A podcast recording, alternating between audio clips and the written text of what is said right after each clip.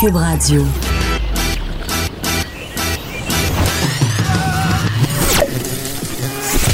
Pour elle, il n'y a jamais de mauvaise question. De 13 à 15. Les effronter. Avec Geneviève Peterson.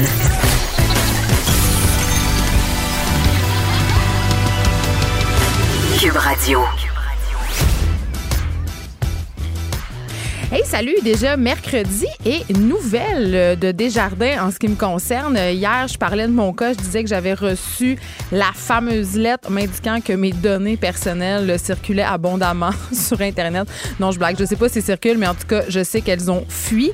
Et ce matin, coup de théâtre, nouvelle lettre dans ma inbox accédée où on m'annonçait que j'allais recevoir mon fameux code, vous savez, celui qu'on peut utiliser pour aller s'inscrire euh, chez Equifax afin que on puisse monitorer, si on veut, mon dossier de crédit, les transactions euh, éventuellement frauduleuses qui pourraient avoir lieu et aussi l'activité sur le web qui pourrait avoir euh, trait à mes informations. Et là, je, suis un peu hilar parce que, euh, évidemment, Desjardins promet promet que d'ici la semaine prochaine, les 2,9 millions de membres qui ont été victimes de cette fuite en question devraient avoir reçu le fameux code leur permettant d'activer la surveillance de leur score de crédit, de leur dossier de crédit. J'ai des petits doutes là-dessus. J'ai des petits doutes parce qu'à date, ça se passe pas très bien. On sait que jusqu'à maintenant, il y a près de 60% des lettres qui ont été envoyées. Il en reste quand même un gros 40% Moi, j'ai pas reçu la mienne. Puis on est déjà mercredi.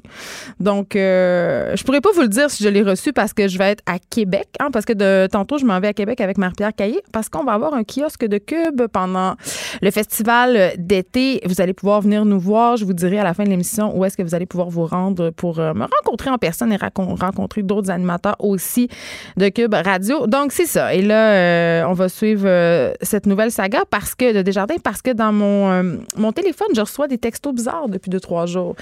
Des textos qui me disent, en fait, ça ressemble un peu à des messages d'alerte. Le premier réflexe, c'est d'être inquiété. OK? Tu reçois ça, tu fais, oh my God, Desjardins me texte. Et là, tu, tu te dis, mais ça se peut pas, il me texte pas et ce sont des textos d'hameçonnage où on me demande de rétablir l'accès à mon compte, où on me demande de cliquer sur un lien sérieusement, là, si vous recevez un lien de ce genre-là, il ne faut absolument pas cliquer parce que ce sont des liens d'hameçonnage. Une fois que vous avez cliqué, euh, des gens malveillants peuvent euh, se saisir de vos informations. Ils les ont déjà, mais je parle des informations euh, de votre téléphone. Donc, ça peut vraiment leur faciliter la tâche en ce qui concerne le vol d'identité.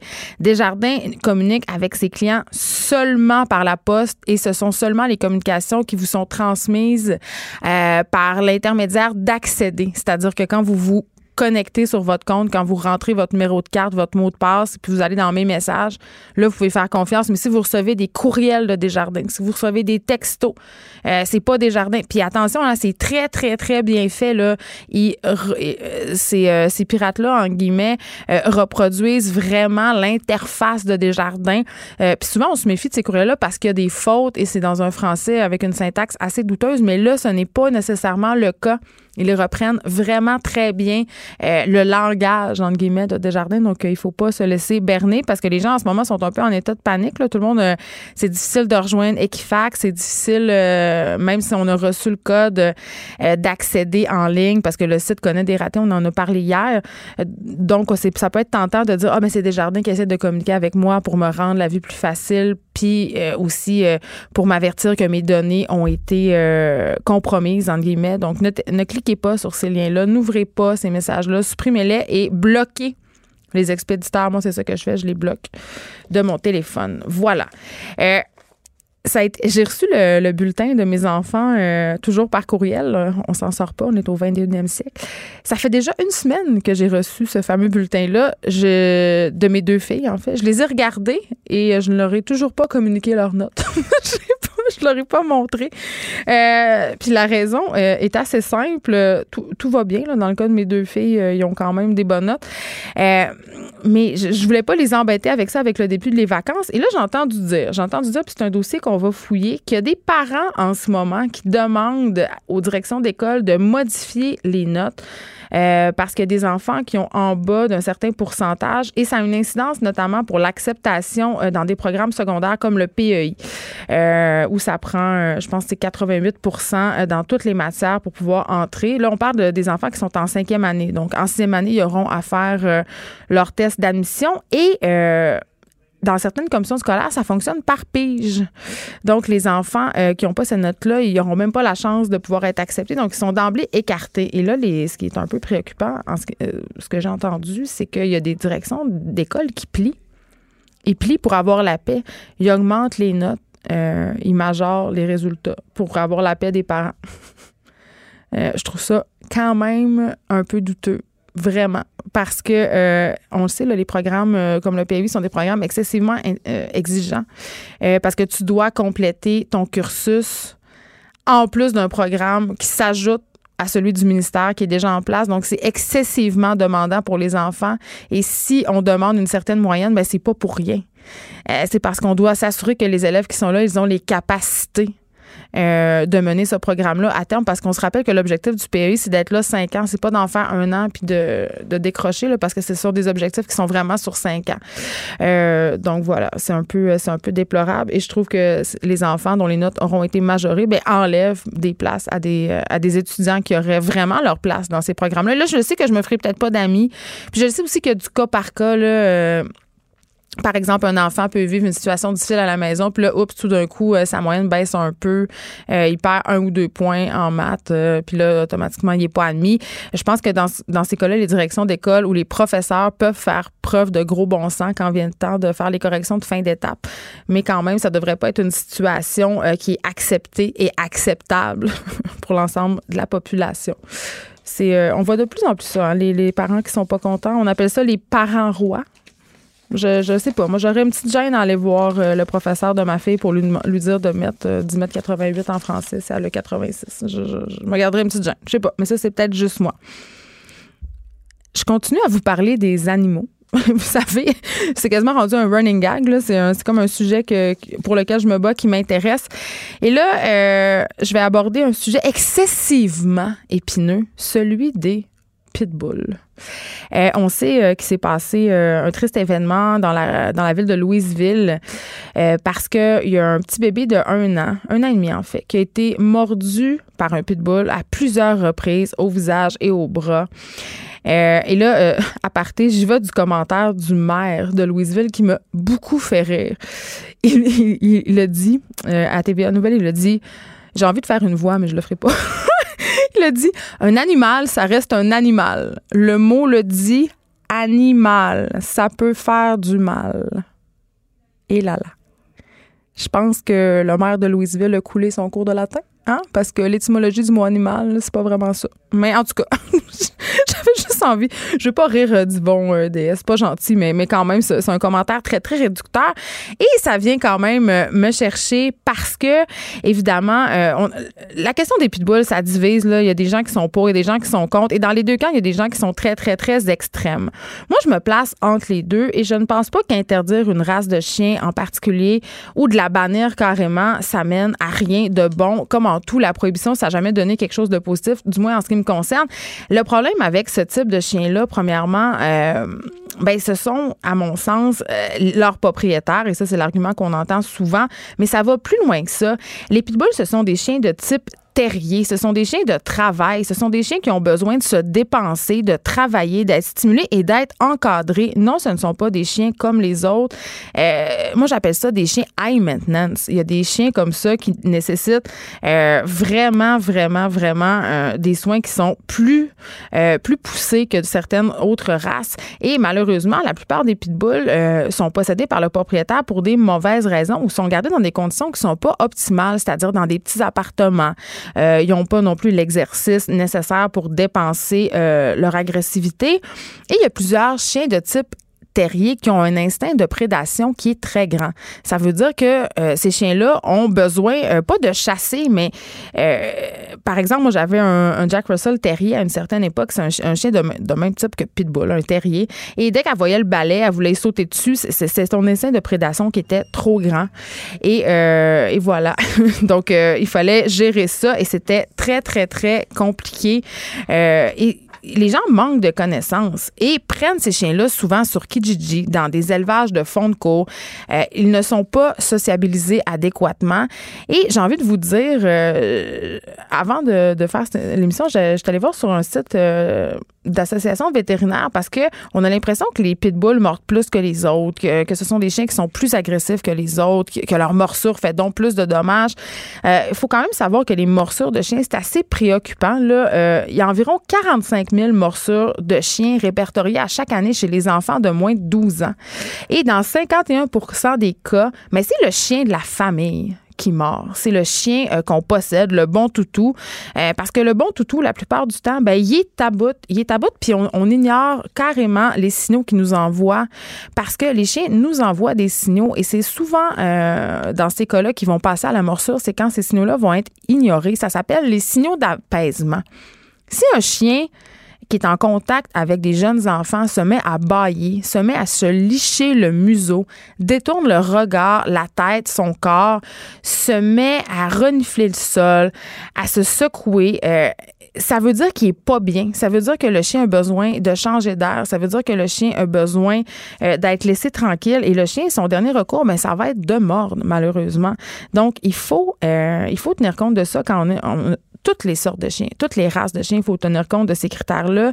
Et il faut, bien entendu, euh, bien encadrer les chiens de type pitbull. Moi, je dirais, là, en ce moment, il y a des lois provinciales. Évidemment, on peut ordonner l'euthanasie euh, d'un chien qui a mordu. Mais moi, j'ai je sais pas qu'est-ce que j'en pense de cette affaire-là. Je, pense que c'est comme mettre un plaster sur un bobo. Ce que je pense qui serait vraiment efficace, c'est obliger les propriétaires de chiens à suivre une formation, à suivre un cours de dressage. Puis pour les chiens de type dangereux, en guillemets, même si j'aime pas cette appellation-là, mais pour les chiens très puissants, j'irais même jusqu'au permis. Ça prend un permis lâchez-moi les muselières, lâchez-moi euh, les, mesures coercives qui mènent à rien, euh, qui font que les gens vont se tourner vers des éleveurs de fond de course, se tourner vers une espèce de marché noir du chien, puis allons-y pour l'éducation, allons-y pour des cours de dressage obligatoires. C'est pas vrai que tu as un chien de 120 livres puis que tu sais pas le contrôler, ça, ça, ça peut pas fonctionner, ça donne lieu à des incidents qui sont vraiment déplorables comme celui qu'on a vu à Louisville.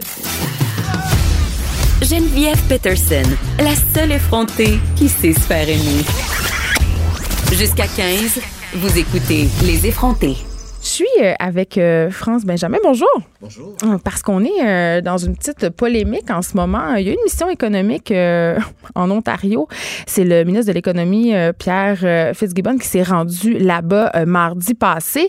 Et il a fait un discours devant la communauté d'affaires de l'Ontario. Et ce discours-là a fait couler beaucoup d'encre. Et ce n'est pas nécessairement pour les bonnes raisons. C'est que contrairement à ce qu'on voit habituellement, en fait, il a prononcé qu'un seul mot de français. Il n'a a pas, a pas rien dit en français. Il s'est juste, juste exprimé en anglais. Et ça, ça vous met euh, en beau joie le vert. Ah, ben, en bon québécois. Pas à peu près. Oui, mais pourquoi? Parce que j'ai l'impression que dans un milieu anglophone, de façon, puis c'est peut-être pas une bonne chose. Là. On a tendance un peu à s'adapter puis à vouloir parler aux gens leur langue. Mais c'est ce qu'il faut éviter. Euh, c'est ce qu'il faut éviter. Et nous croyons qu'il y avait, il y a trois tests que le ministre de l'économie a échoué. le test euh, de la vigilance, le test de la sensibilité et aussi le test d'exemplarité.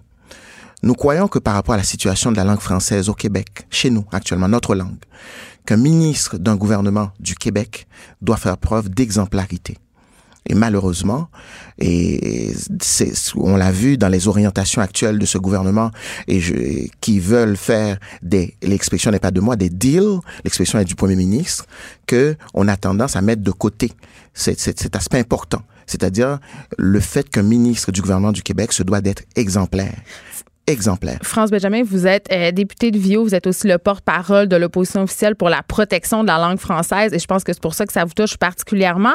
Euh, moi, là où ça m'a dérangé, vous avez parlé de contexte, d'exemplarité. C'est vrai qu'en ce moment, en Ontario, on a eu tout un débat euh, sur notamment les universités francophones. on parlait de les abolir. Là, je sais pas si ça va se faire à 100 mais quand même, ça fait l'objet de débats.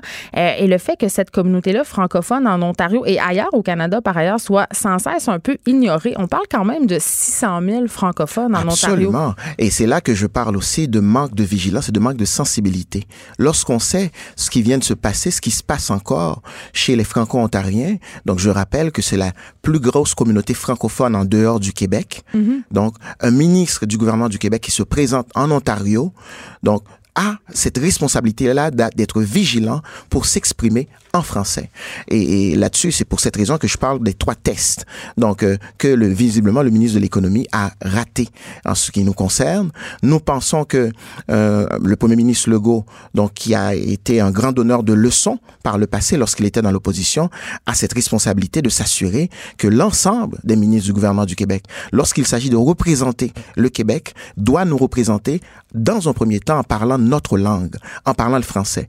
Et ça... Même si euh, c'est au risque de ne pas être compris par l'auditoire. Vous savez, je crois que quand on est ministre du gouvernement du Québec, on n'est pas un citoyen, on n'est pas un homme d'affaires. On est, on représente l'ensemble des Québécoises et des Québécois. Et au Québec, la langue officielle du Québec, c'est le français. Et c'est cette responsabilité-là qu'un ministre du gouvernement du Québec, qu'un représentant du gouvernement du Québec a de s'exprimer avant tout en français. Et ça, pour nous, c'est important. Et d'autant plus, d'autant plus lorsqu'on sait, lorsqu'on sait ce qui arrive aux Franco-Ontariens, donc au cours de la dernière année, de la dernière année, et ce qui se passe encore. Et on est, on est déçus. Et je, en chambre, vous savez, on ce a qui se passe, c'est-à-dire euh, qu'on est sans cesse en train euh, de les tasser. Euh, Absolument, que ce soit par rapport aux universités, vous l'avez rappelé tout à l'heure, et aussi et par rapport au commissaire de la, de la protection de la langue française aussi en Ontario. Donc, il y a beaucoup d'enjeux actuellement pour les Franco-Ontariens qui commandent une sensibilité de la part du Québec, de la part d'un gouvernement du Québec et d'un gouvernement en plus qui se, qui se veut nationaliste. Quand on se veut nationaliste, la première des choses dont on doit s'occuper, c'est de la langue française. C'est de la protection et de la valorisation de la langue française. Pas seulement au Québec, au Québec et partout partout on doit s'exprimer au nom du Québec. Euh, les Franco, on, on en a reçu ici à l'émission, ils nous disaient, euh, puis je trouvais ça particulièrement inquiétant, que souvent, euh, ils perdaient leur français parce qu'ils sont obligés de travailler en anglais et on les, on, les oblige à gommer leur accent et à un peu minimiser cette identité-là francophone, non? Écoutez, la situation effectivement ailleurs au Québec commande une certaine, une grande préoccupation de la part du Québec, de la part de tous les acteurs sensibles à la réalité de la francophonie au Canada.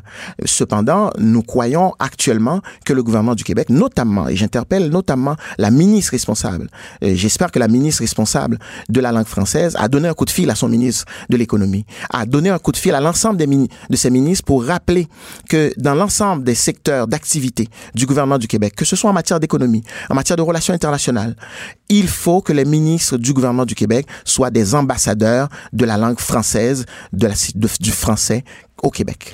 Euh, J'ai envie, France Benjamin, qu'on aille un peu ailleurs. En fait, on va aller ici, Mhm. ici au Québec. Parlons de la situation de la langue française. Euh, moi, je suis autrice, donc la langue française est mon métier. Nous sommes deux. Et- Je suis, je évidemment. Et oui. Et euh, ben, en fait, c'est là que je, m'en allais. Euh, on sait que la langue, bon, il y a quelque chose qui change, mais en même temps, la, la langue française est une langue qui est assez figée. Et on a tout ce débat sur le franglais en ce moment au Québec. J'ai envie de, de savoir ce que vous pensez de ça, vous, la, cette espèce de mouvance de la langue.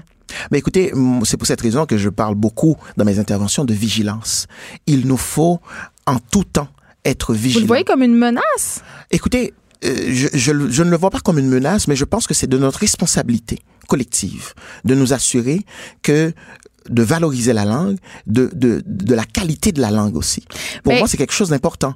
J'avais envie de, de citer ma mère ici qui me disait, euh, elle, elle m'a élevée en me disant, écoute Geneviève, avant de faire un pâté chinois réinventé, tu dois connaître la recette, la vraie recette, la recette traditionnelle. Et c'est un peu là où j'ai envie de dire, euh, c'est correct de jouer avec la langue française. C'est correct que la langue française soit influencée par, euh, par évidemment l'anglais qui est tout autour de nous, mais aussi par plein d'autres langues qui sont autour de nous. Mais en même temps, est-ce qu'on la montre adéquatement, cette langue-là, dans les écoles? Est-ce qu'on la maîtrise suffisamment? J'aurais tendance à penser que la réponse est non. Ben écoutez, moi je, je plaide comme vous pour que qu'il puisse y avoir des mesures de vigilance, de resserrement par rapport à la qualité de la langue.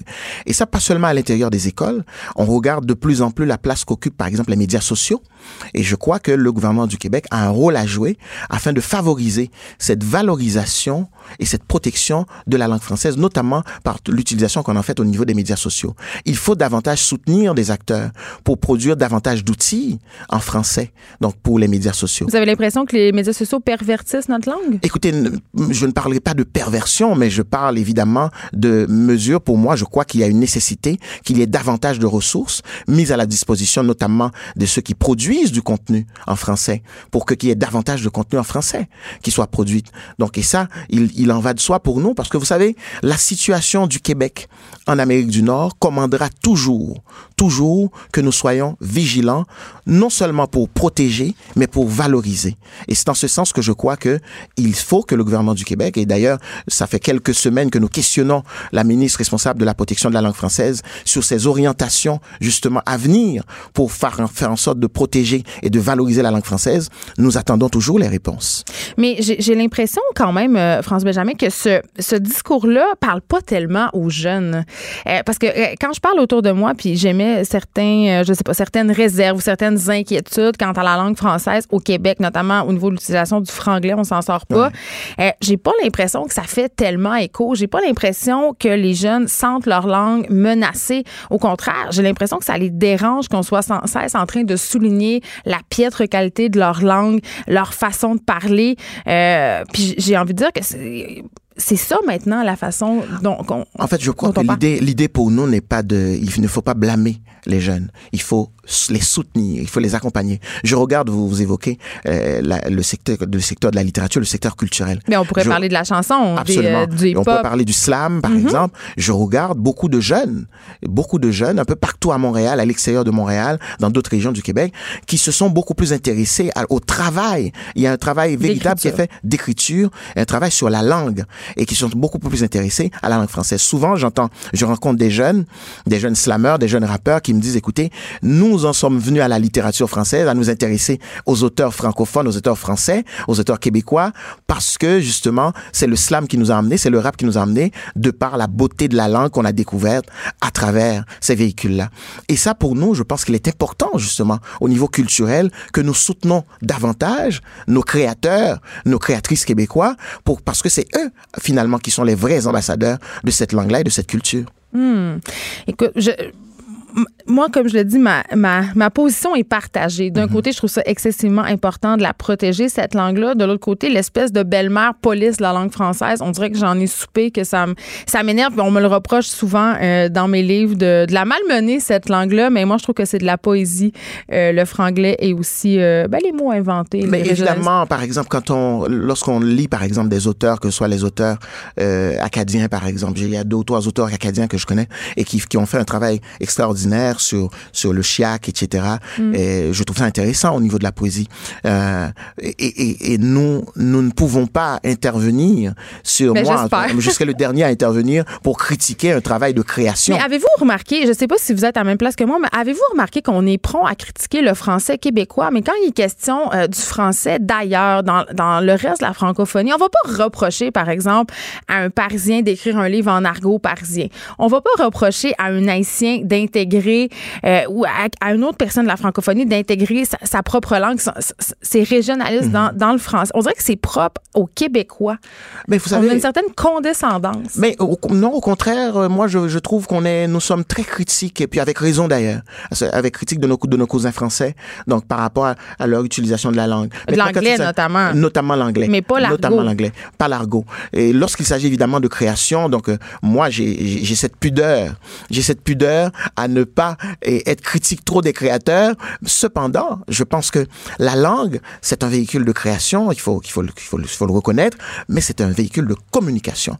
Et lorsqu'il s'agit d'un véhicule de communication, je crois que, quand vient le temps de parler de la langue commune de l'ensemble des Québécoises et des Québécois, il faut nous assurer que la langue française qu'on enseigne à l'école, la langue française qui est le véhicule de communication de l'ensemble des Québécoises et des Québécois sur les réseaux sociaux et d'autres plateformes, soit une langue comprise et parlée par toutes et par tous. Mais j'ai quand même la difficulté, euh, France Benjamin, à me dire qu'on qu'on ne doit pas parler aux gens auxquels on s'adresse dans leur langue. Ah oui, bien sûr. Puis si on revient au cas de l'Ontario et du ministre de l'Économie, je comprends le malaise, je comprends euh, qu'il faut préserver, faire attention aux sensibilités, mais en même temps, euh, je me demande comment concrètement il aurait pu s'adresser à cette foule-là en anglais. En français, peut-être un discours bilingue, je ne sais pas. Il y a des normes, il y a des normes protocolaires, vous savez, qui existent sur l'usage de la langue euh, lorsqu'on représente un État, lorsqu'on représente une nation.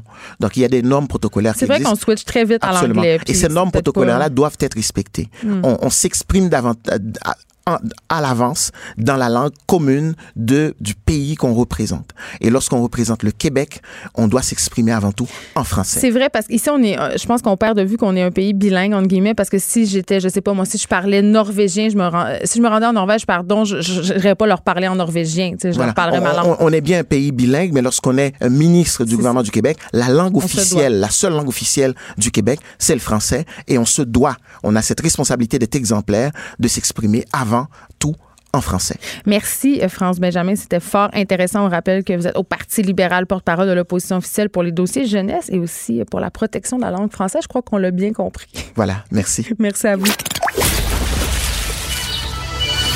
De 13 à 15. Les effrontés.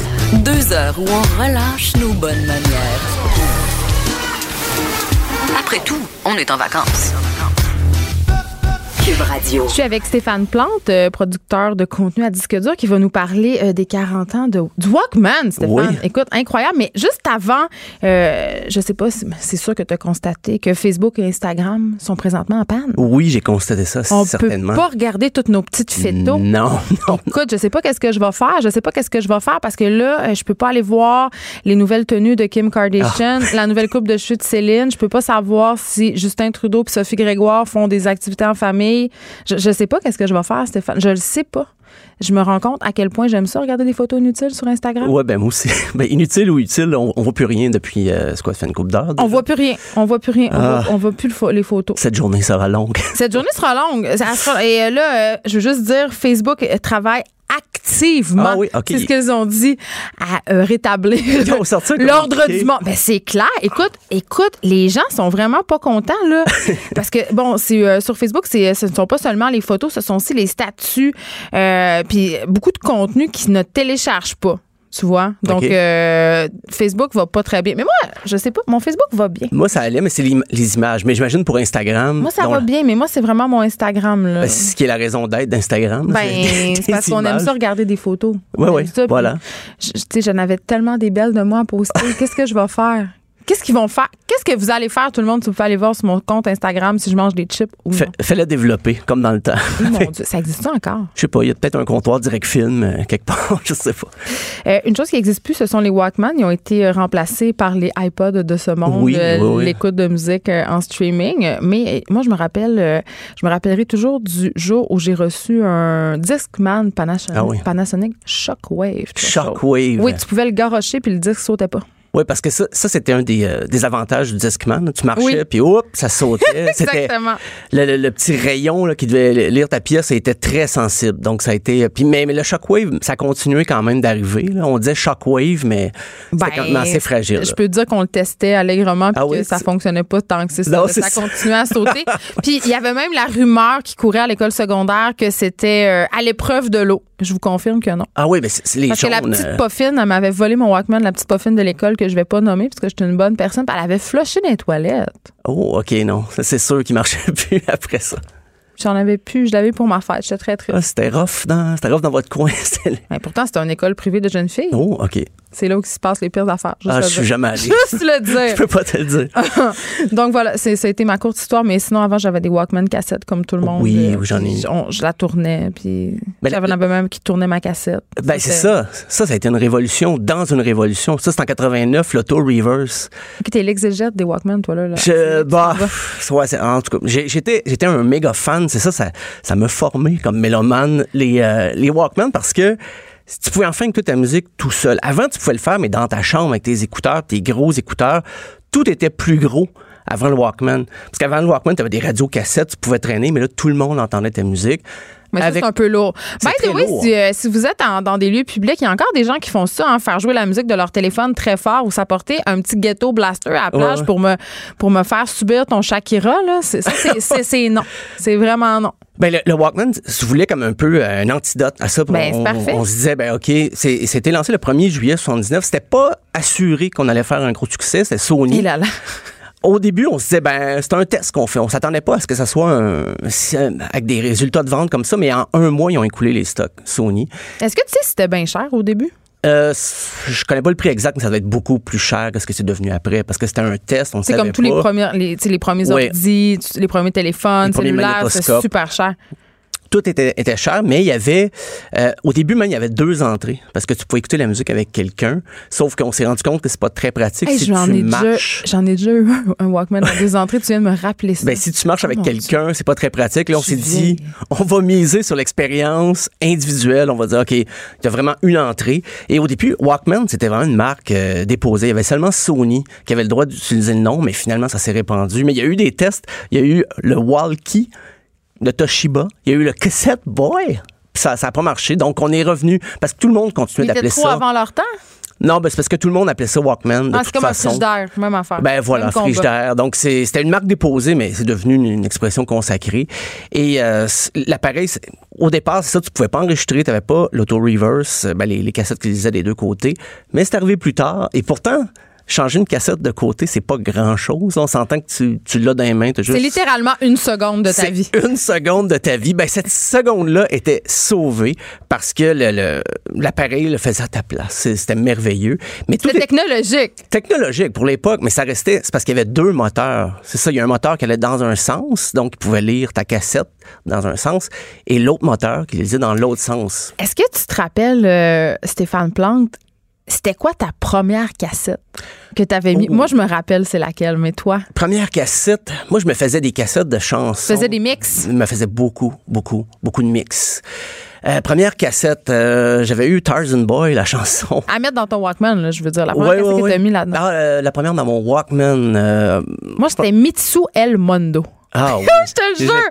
C'était la cassette de Mitsu. Vraiment, je l'ai tellement écouté. Je pense que c'est Glass Tiger, Thin Red Line, l'album Thin Red Line. plus sophistiqué que moi. Mais je suis pas certain. Ben, je, peux te dire, à l'époque, c'était pas sophistiqué, mais Glass Tiger, c'était... moi, Mitsu El Mondo, quand même, c'est très basic. Là. Ouais, mais quand même, c'est... Je me rappelle, j'étais vraiment jeune, puis il y avait des, des, chansons qui me gênaient. Ah ouais, Je faisais avancer, je pesais sur le piton, là, ça, faisait, ça faisait... Comme les Chinois, la chanson Les Chinois. Oui, je parle l'amour. Euh, euh, ouais, voilà. Non, non, non, c'est pas comme ça qu'on fait l'amour. je me rappelle, j'avais 6 ans, je comprends. Non, non, non, non, non, ça, ça allait pas bien. Mais euh, ça, a été, ben, ça a été remplacé par les Discman, comme tu disais tantôt, mais le Discman n'aura pas la même euh, notoriété. Ça sera pas aussi populaire parce que. Mais moi, mon école secondaire, c'était pour les bourges. Oh! Ah, voilà, on y est. Mitsu qui vient de se joindre à nous en studio. oui, El Mondo, toi, chose. Je me rappelle, la, la, pochette de la cassette, c'était ben, elle, évidemment. Elle tenait une espèce de gros cornet de oui. qui, avec la boule, c'était la terre. Ouais, c'est ça. El Mondo. on voit, ah! ici. Ah, il y a quelque chose, comme, quelque chose comme un concept. Mais c'est vrai, les Discman n'ont pas pogné euh, Stéphane Plante parce que dans ma tête, euh, c'était, c'était juste les bourgeois qui avaient ça. Pour vrai? C'était ah les riches, ouais. Mais même Sony a arrêté de faire des Discman avant les Walkman. Les Walkman, ils ont, ils ont arrêté en 2010. Ah! Et oui, c'est surprenamment, oui, ça s'est comme perpétué, mais ils en vendaient moins. C'est certain, ils en vendaient moins avec le numérique, tout ça. Mais le Discman, ils ont arrêté d'en fabriquer avant, parce que ça rapportait plus. Les gens allaient sur. Euh, mais il doit y avoir un marché de, de LimeWire. Ah oui. LimeWire, Napster. C'était très long. C'était très long. Télécharger des affaires. Souvent, c'était pas la bonne pièce. Tu avais téléchargé une chanson, c'était pas le bon titre. Beaucoup de virus sur LimeWire. Beaucoup de virus sur ton ordi après. Mais il doit y avoir, Stéphane Plante, un, marché euh, de collectionneurs absolument incroyable pour les Walkman. Oui des gens qui doivent acheter ça, des prix de fou sur eBay, euh, des premiers ben, modèles. Des groupes Reddit que j'ai vus qui discutaient et soulevaient même les, scènes de films où on voyait un Walkman. Et c'est pas toujours évident ça. Il y avait Retour vers le futur, la ben là, ça c'est emblématique. Là. Ça c'est souvent la première que tu vois, mais il y a eu euh, Terminator aussi. Il y a eu même Big Lebowski. Ça commençait à être tard pour les Walkman. mais le personnage principal avait son Walkman et tout ça. Il y a des, oui, il y a des fanatiques qui continuent d'en vendre, euh, mint là, à des prix, des prix de fou quand ils sont, surtout quand ils sont presque impeccables, qui n'ont pas été trop retouchés. Parce que moi, mes, mes Walkman, j'ai traîné partout. Là. Moi, je pourrais pas les revendre. Hey, C'était dans le fond du sac d'école Big Time, cette affaire-là. Exactement. J'ai traîné dans, en classe. Le, le prof m'a déjà confisqué ça. Pourtant, je les écoutais pas Hey, en c'est classe. vrai, nous, on, oui, on se faisait Oh, confisquer oui. nos Walkman. Je, Je traînais mes ça. cassettes parce que je me faisais des cassettes Des mixtapes. des c'est mix en écoutant la radio et j'espérais donc que l'animateur ne parle pas par-dessus l'intro de ma chanson que je voulais. Quand il l'annonçait, après la pause, on va entendre Corey Hart. Et là, je me disais, OK, pourvu qu'il parle pas pour dire la météo dans Qui veut l'intro de la Qui veut chanson. mettre une chanson de Corey Hart sur un, mi- un mixtape à l'adolescence, Stéphane Plante? Ben, pré-adolescence, de bord, je vais m'en sauver de même, là, parce que je- à l'adolescence, je t'avoue que Corey Hart, mais sixième année, hein, quand tu fais des lip sync. Moi, j'avais enregistré sur une cassette vierge d'un côté euh, Bed of Roses de Ah. Bon Jovi. Oui, oui, oui. Juste cette chanson-là, tout le long, OK, tout le monde. Et l'autre bord, c'était Always. Et je me rappellerai toujours, j'écoutais ça en boucle dans ma chambre, euh, pas dans mon Walkman, parce que mon père, à un moment donné, est rentré, euh, ouvert le ghetto et a détruit la cassette. Parce que je faisais jouer Bed of Roses tout l'après-midi en pensant à Jean-Pascal Vézina. J'arrête pas de le nommer Jean-Pascal Vézina, c'était épouvantable. Sa mère m'enseignait au cégep. Bonjour, Marjolaine. Mais, mais, mais c'est ça, je- j'écoutais Bed of Roses. En... Mais après ça, j'ai j'ai compris qu'il fallait que je mette mes cassettes dans mon Walkman. Ben, ça, mes parents, ils étaient contents parce que dans la voiture, moi, j'écoutais la radio, je disais, change, change, j'aime pas cette chanson-là. J'étais, j'étais déjà un peu fatigué avec la musique quand j'étais jeune. Et là, je dis 7-8 ans. Mais au moins, avec le Walkman, j'avais ma musique. Donc, mes parents pouvaient laisser la radio jouer sans que j'intervienne. Ah, une- Moi, je me rappelle aussi de des raids de chalet, justement, où j'étais pas obligée d'écouter ces fixes rock détente. hey, Laurence Jalbert, Corridor, j'étais écœurée. Là, j'étais rendue dans ma phase Guns N' Roses. Ouais, ben c'est ça, ça, ça nous Welcome permettait... to the jungle. ça nous permettait d'écouter notre propre musique, Ouais. peut-être un petit peu. euh, puis on critiquait ça au départ. On disait, ouais, mais là, c'est- un peu individualiste. On se coupe du monde. Puis on, on a vu que la technologie nous a encore plus coupé. C'était l'ancien Facebook. C'était l'ancien Facebook. On, on démonisait le Walkman dans Oh ce oui. Si on avait su vers On- où on s'en allait. Il y avait des précautions. On disait, ben, conduisez pas si vous écoutez votre Walkman. Euh, même le, le vélo, le vélo. Mais tu sais, aujourd'hui, ben, il y a personne qui conduit avec euh, des écouteurs. Là, sur- Ah, il y a- je Ouais. te confirme, Stéphane, qu'il y a beaucoup de monde qui conduisent en écoutant de la musique à vraiment très Oui, fort. très fort, mais dans- leurs dans- écouteurs. en dans leurs écouteurs. Oh oui. J'en vois souvent. On voit que je, je suis un piéton. Oui, Je- c'est ça. Mais quand t'es un piéton, t'as le droit d'avoir des écouteurs. Oui, oui, absolument. Mais moi, quand je conduis, ça me prend toute ma concentration. Fait que je- j'écoute pas, j'écoute pas de musique dans mes écouteurs. En terminant, eh, est-ce que tu penses, parce qu'on est quand même dans une période assez nostalgique Oui. où on fait un revival d'assez euh, beaucoup d'items des années 90, est-ce que tu penses que Walkman pourrait être retenté de sortir une espèce de modèle? Euh, évidemment, ça prendrait des cassettes, mais je, je- je sais pas, il me semble qu'il y aurait un marché pour ça. Parce Ben- que, tu sais, si on pense à la série Stranger Things, notamment, Oui, où oui, on oui. sort d'affaires, euh, il y a des brands euh, comme, euh, il y a des magasins prêt-à-porter qui font des collections qui sont en lien avec toutes ces affaires-là. Euh, moi, je, je pourrais, je pourrais avoir tendance à penser que ça se pourrait qu'il y ait- y envie pour les- le 40 ans, Le de 40 ans. ressortir un, je sais pas, peut-être une édition limitée, mais peut-être que ça coûte trop cher. Ben, je suis même étonné que ça. peut-être je ça pèle des nuages. Ah, Moi, je, je ah pense- ouais, j'étais hein? certain que Sony allait le faire pour les 40 ans, comme Ben, Nintendo le fait. mais sais, mais vieux ça, jeu. ça pogne, là. Ça pogne toujours. Puis je me disais, au pire, tu l'adaptes avec une technologie. Tu as, ta cassette, mais tu peux quand même le brancher dans ton ordi. On- comme si tu, tu l'upgradais un peu pour le, le- le rendre accessible à la technologie d'aujourd'hui, mais avec tes cassettes si tu veux. Mais j'ai pas vu, euh, j'ai pas vu ça. Moi, moi, je trouve- en tout cas, l'idée est lancée. L'idée est lancée. Merci euh, pour ce segment Nostalgie, Voilà. Stéphane Plante, qui est, on le rappelle, producteur de contenu à disque dur.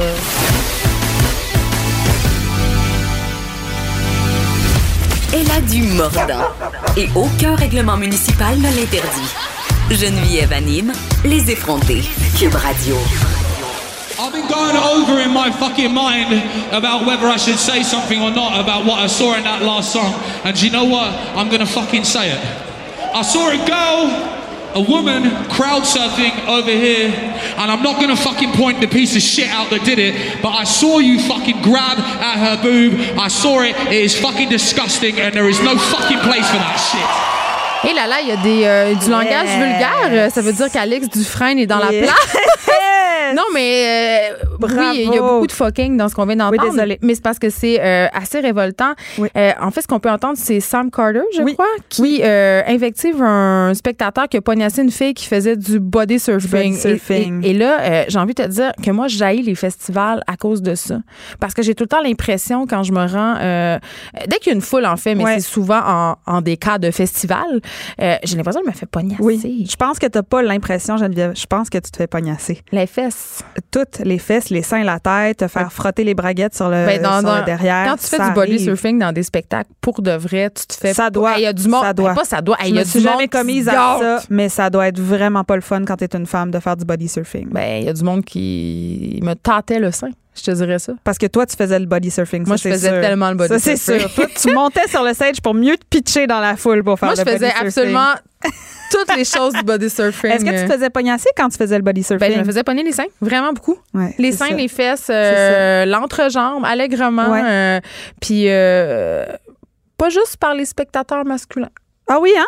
Les madames se gâtaient aussi. Je pense que tout le monde Tout le monde se laissait aller, hein? Ouais, Il y a comme quelque chose là-dedans. C'est désagréable. Mais, Mais mais- ce qu'on vient d'entendre, en fait, c'est Sam Carter, qui est le chanteur du groupe The Architects, qui a arrêté son concert parce qu'il a été témoin d'une- d'une d'une agression, d'un d'un tripotage non consenti euh, d'une de ses fans est-ce qu'on peut du- dire agression ou on pourrait considérer ça comme une micro-agression? Euh, ben, en fait, euh, je laisserai la personne qui l'a vécu le nommer. Nous le définir. le définir, mais euh, ce qui est euh, ce qui est vu comme ce qu'ils appellent en anglais du groping, que je trouve qui est un mot quand même assez euh, On assez pas éloquent. d'équivalent français. Non, j'ai beaucoup cherché tâtonnage, taponnage, euh, attouchement, mais il y a quelque chose dans le groping qui pour moi ressemble aussi au grabbing, c'est l'appropriation d'une partie de ton corps par quelqu'un qui te pogne. Fait qu'il y a comme quelque chose dans le le, le pognage. Mes enfants m'en font régulièrement. Ah, du grabbing.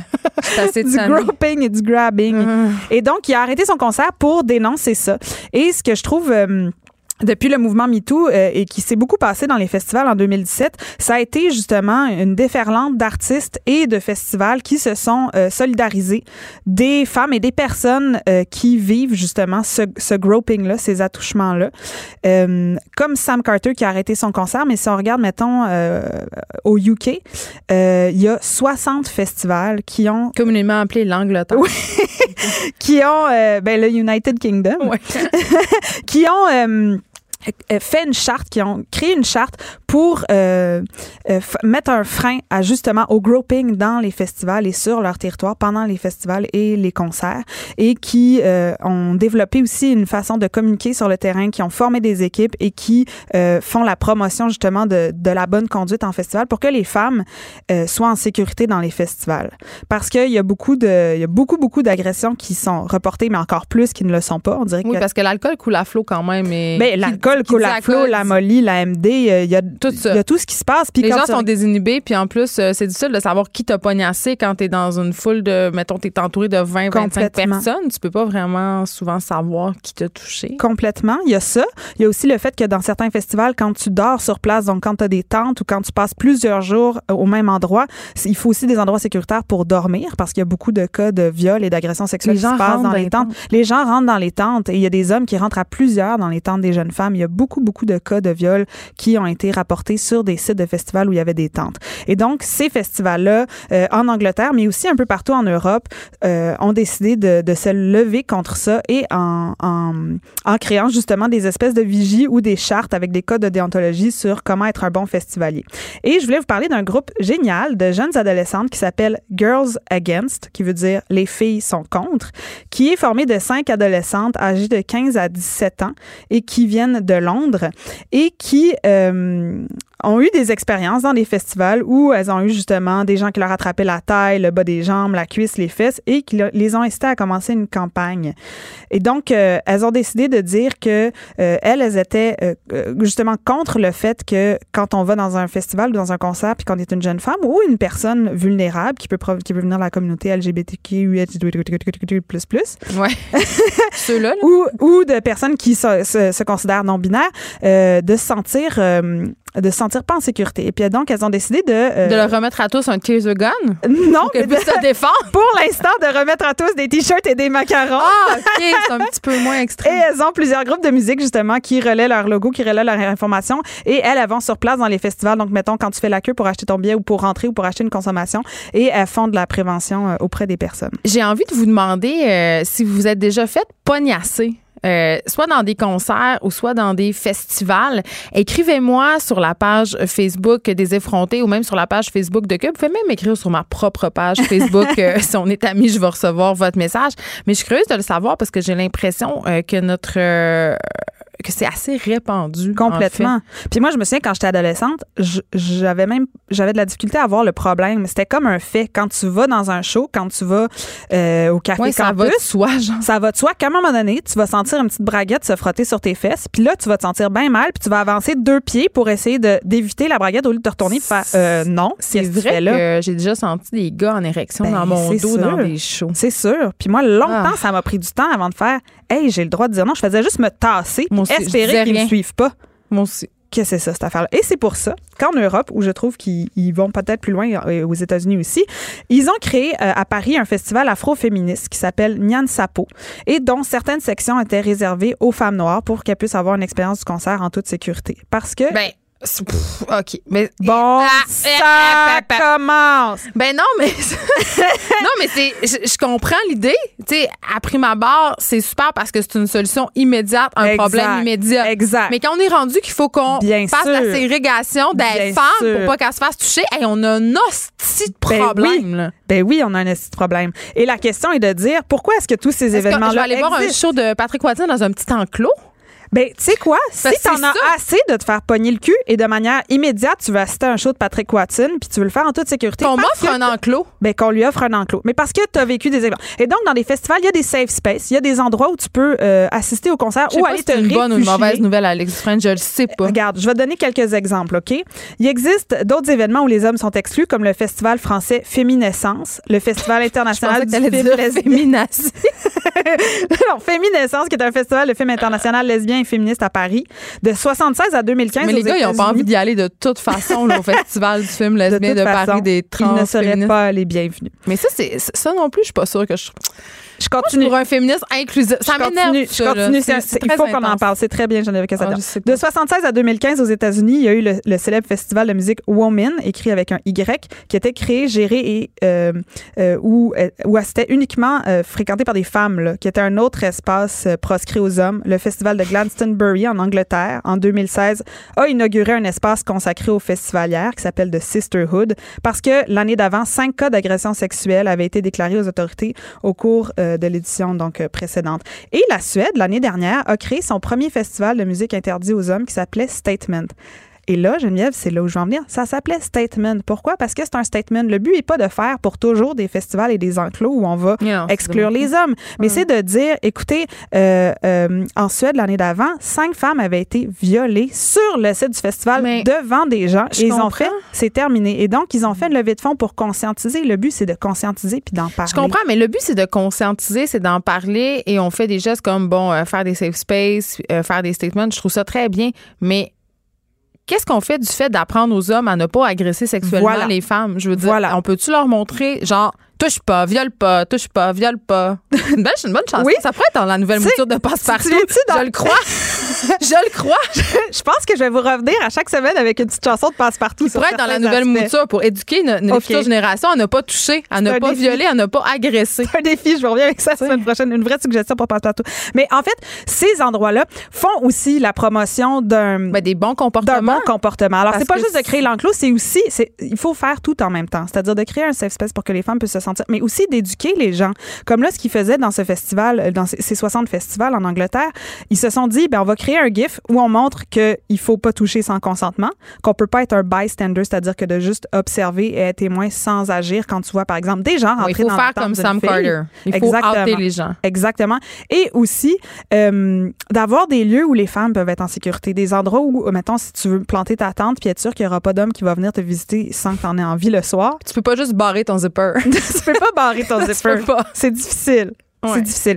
Et donc, euh, oui, ça, ça, ça tient de l'éducation, mais ça tient de tout- toutes ces actions-là en ce moment parce que de manière immédiate, comment les femmes font pour aller dans le festival, il y en a qui ont besoin des safe spaces, puis il y en a d'autres qui ont juste Il y en besoin, a qui vont plus comme moi. ben, qui vont plus. Mais je trouve aussi que les fait. gens puent. C'est, c'est Mais moi, je vais pas parce que je suis trop petite, fait que je vois rien. Fait que je veux le dire. C'est ça. aussi- c'est une des deux raisons. Puis aussi, je suis un peu anxieuse dans la vie, fait que je sais pas si je dois regarder ou écouter. Fait que là, des fois, je ferme mes yeux. Moi, ma mère m'a trop fait peur avec les émeutes. Ta mère, elle devait pas vouloir venir à Montréal en 2012. C'est ça, Au moment où tout le monde mettait le Mais là, tu nous as parlé de l'Angleterre, Ouais. euh, tous des beaux exemples Oui. euh, féministes. D'ailleurs, tu, me- tu me préviendras de c'était quand la date où tu es devenue féministe et extrême et nazie? Euh, Mais ici, ouais, ici, est-ce que qu'en est-il d'ici? Qu'en est-il d'ici Écoute, Alex écoute ça, chère Geneviève Peterson. En 2017, un sondage mené par le Conseil des Montréalaises, connaissez-vous le Conseil des Montréalaises? Non, je dois t'avouer que maintenant. non. Démontrait que C'est qui ces madames-là? c'est le Conseil des Montréalaises, Geneviève. OK. OK. 68 des femmes de 14 à 24 ans ont déjà été victimes de comportements déplacés durant leur visite d'un festival montréalais. 68 là, on parle beaucoup, de gens qui ont vécu des insultes, des vols, de l'exhibitionnisme, de la brutalité physique, des attouchements, des baisers non désirés, ça c'est quand même c'est du sport, et d'être suivis ou même d'un dépôt de substances illicites dans une consommation. 68% Dans quel monde tu peux te dire Hey, je, je- la fille là-bas, je la trouve cute. Je vais suis un peu chaud d'ail. Je vais, je vais aller la Frencher. Ouais. Puis ça va super bien aller. Ouais. Puis peut-être que je vais avoir une chance avec. Ouais. Ça, ça- C'est pas compliqué les hommes. Touchez pas aux madames. Ben, touchez pas aux madames Non, si- touchez-leur si pas. elles sont pas consentantes. Ben bien sûr, évidemment, euh, je veux dire quand elle dit Des fois, j'accepte que les hommes mais- me touchent à certaines occasions. Ouais, là, fais pas ta Catherine Deneuve. Non, c'est qui qui avait dit? Oui, c'est Catherine Deneuve qui avait dit euh, Je revendique le droit d'être importuné. Mais non, je- non, mais je- non, c'est pas. Non, non. C'était épouvantable. C'est vraiment pas ça que je suis en train de Les hommes, personne ne veut être importuné. Je répète, personne ne veut être importuné. Et donc, il y a certains festivals, comme le Festival international de jazz de Montréal ou Oshiaga, qui ont décidé d'arrêter de jouer à l'autruche et de prendre des mesures concrètes, là, notamment en offrant des safe spaces aux femmes et aux membres de la OK, communauté. fait que ça se fait ici aussi, là, les Ça enclos aussi. à madame. Les enclos à madame, euh, je sais pas si ça se fait encore. Il y a des safe spaces qui sont faits, qui sont probablement des tentes où il y a des gens, des organismes comme Pluri ou Hirondelle, qui sont associés, mettons, à, au pique-nique électronique, à Mutec, à Pop Montréal. Donc, ces gens-là forment leurs employés à euh, réagir quand ils voient des, des- des- du groping ou des attouchements et aussi à accueillir les gens qui en auraient vécu, qui en auraient été témoins. Je, Et je sais que je sais qu'il y a des gens qui nous écoutent sûrement puis qui se disent Mais coudonc, là, c'est parce que je comprends qu'il faut pas toucher aux madames, mais dans les festivals, les madames s'habillent très, très sexy. Oui. On en a parlé avec c'est le moment où on sort nos, nos tops en crochet. Là. Oui, c'est là que ça se euh, passe. il y a le garage notamment euh, Oui. qui a sorti une collection pour les festivals assez olé olé. J'hésitais entre est-ce de la lingerie fine ou un maillot de bain, mais Ouais. c'est peut-être parce que je suis rendue de ma tante. Mais il y a- je sais que c'est quand même. Puis c'est pas une idée que je partage parce que ça, on frise, le, euh, on frôle le, le slut shaming ici, mais c'est vrai qu'il y a des filles qui sont euh, qui sont très aguichantes et très habillées sexy dans les festivals et on dirait que c'est comme une passe gratuite pour les toucher dans la tête de certaines Euh, personnes, ce qui ouais. est vraiment pas le cas. C'est vraiment pas le cas. C'est pas parce que je vois ton G-string à travers ton pantalon, d'ailleurs. Pourquoi je dis ça? encore On est encore en portent des 2000. G-strings? Pourquoi j'ai dit ça? Excusez-moi. Mais c'est pas parce que tu portes un petit top en macramé que je vois au travers que ça te donne le droit, que ça me donne le droit d'aller toucher? Voyons, je veux dire, qu'est-ce que c'est ça, cette affaire-là? Non, s'il n'y a pas de consentement, il n'y a pas d'attouchement. Garde tes mains dans tes culottes. Merci beaucoup. Bonsoir. Je voudrais dire une affaire. Le Conseil des Montréalaises a recommandé euh, 10 recommandations pour la sécurité des femmes. Donc là, quand on dit qu'est-ce qu'on fait concrètement, il euh, recommande aux festivals et aux événements de musique de mener des marches exploratoires avec divers groupes de femmes sur les sites des événements afin que leurs expériences soient prises en compte dans l'aménagement des espaces. Ils veulent former l'ensemble du personnel qui travaille sur les sites d'événements publics pour les sensibiliser aux problématiques liées à la sécurité des femmes. Ouais, parce que c'est quand même eux qui gèrent tout ça. Ben, c'est les employés d'accueil, c'est le personnel qui La manipule. sécurité. Ben, c'est la sécurité, mais c'est les gens qui travaillent au bar, c'est les bénévoles, c'est les agents. Ils veulent octroyer des contrats de sécurité uniquement aux agences dont les employés ont suivi la formation par rapport à cette problématique-là. Ils veulent aussi, et ça c'est intéressant, viser la zone paritaire femmes-hommes en matière de recrutement du personnel et des bénévoles. C'est bien parce que si tu es victime d'une agression, voilà. tu as peut-être plus envie d'aller voir une Donc, c'est important, oui, de s'assurer de la diversité au sein de ces groupes-là, euh, de mettre en place des espaces sécuritaires non mixtes pour les femmes dans les festivals, d'organiser des campagnes de sensibilisation, comme tu le disais tout à l'heure, sur le harcèlement Touche et pas, les viole pas, agressions. touche pas, pas. Passe partout.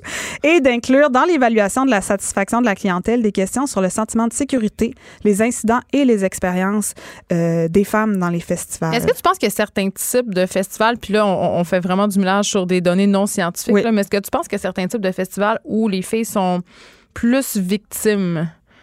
J'ai j'ai la misère à que- penser qu'au festival de jazz, Ah, mettons, tu peux te faire pogner une fesse. Ben, je pense que moi. je pense que ça arrive. Je pense que ça arrive quand Des même. vieux jazzeux Non mais je pense qu'il peut Non mais ce que je veux dire c'est que je pense qu'il peut avoir quand même des vieux baby boomers qui se sentent entitled de t'accrocher la taille en passant avec leur bière à 20 pièces, mais c'est sûr que le festival euh, de Pointe-Calumet ou les espaces où il y a une plus grande concentration day, hein, de douchebags. Ah, risque, euh, risque peut-être euh, d'y en avoir plus que savons-nous. Écoute, je sais pas si je suis découragée ou si je suis encouragée par ta chronique, Alex Dufresne, mais en tout cas, une chose est sûre, euh, les enclos à madame, c'est un pas, mais on devrait, selon moi, on Éduquer devrait... les messieurs. Oui, pas toucher, pas, pas violer. Pas toucher, pas violer. Je trouve que ça finit bien ta chronique. Merci beaucoup. Merci.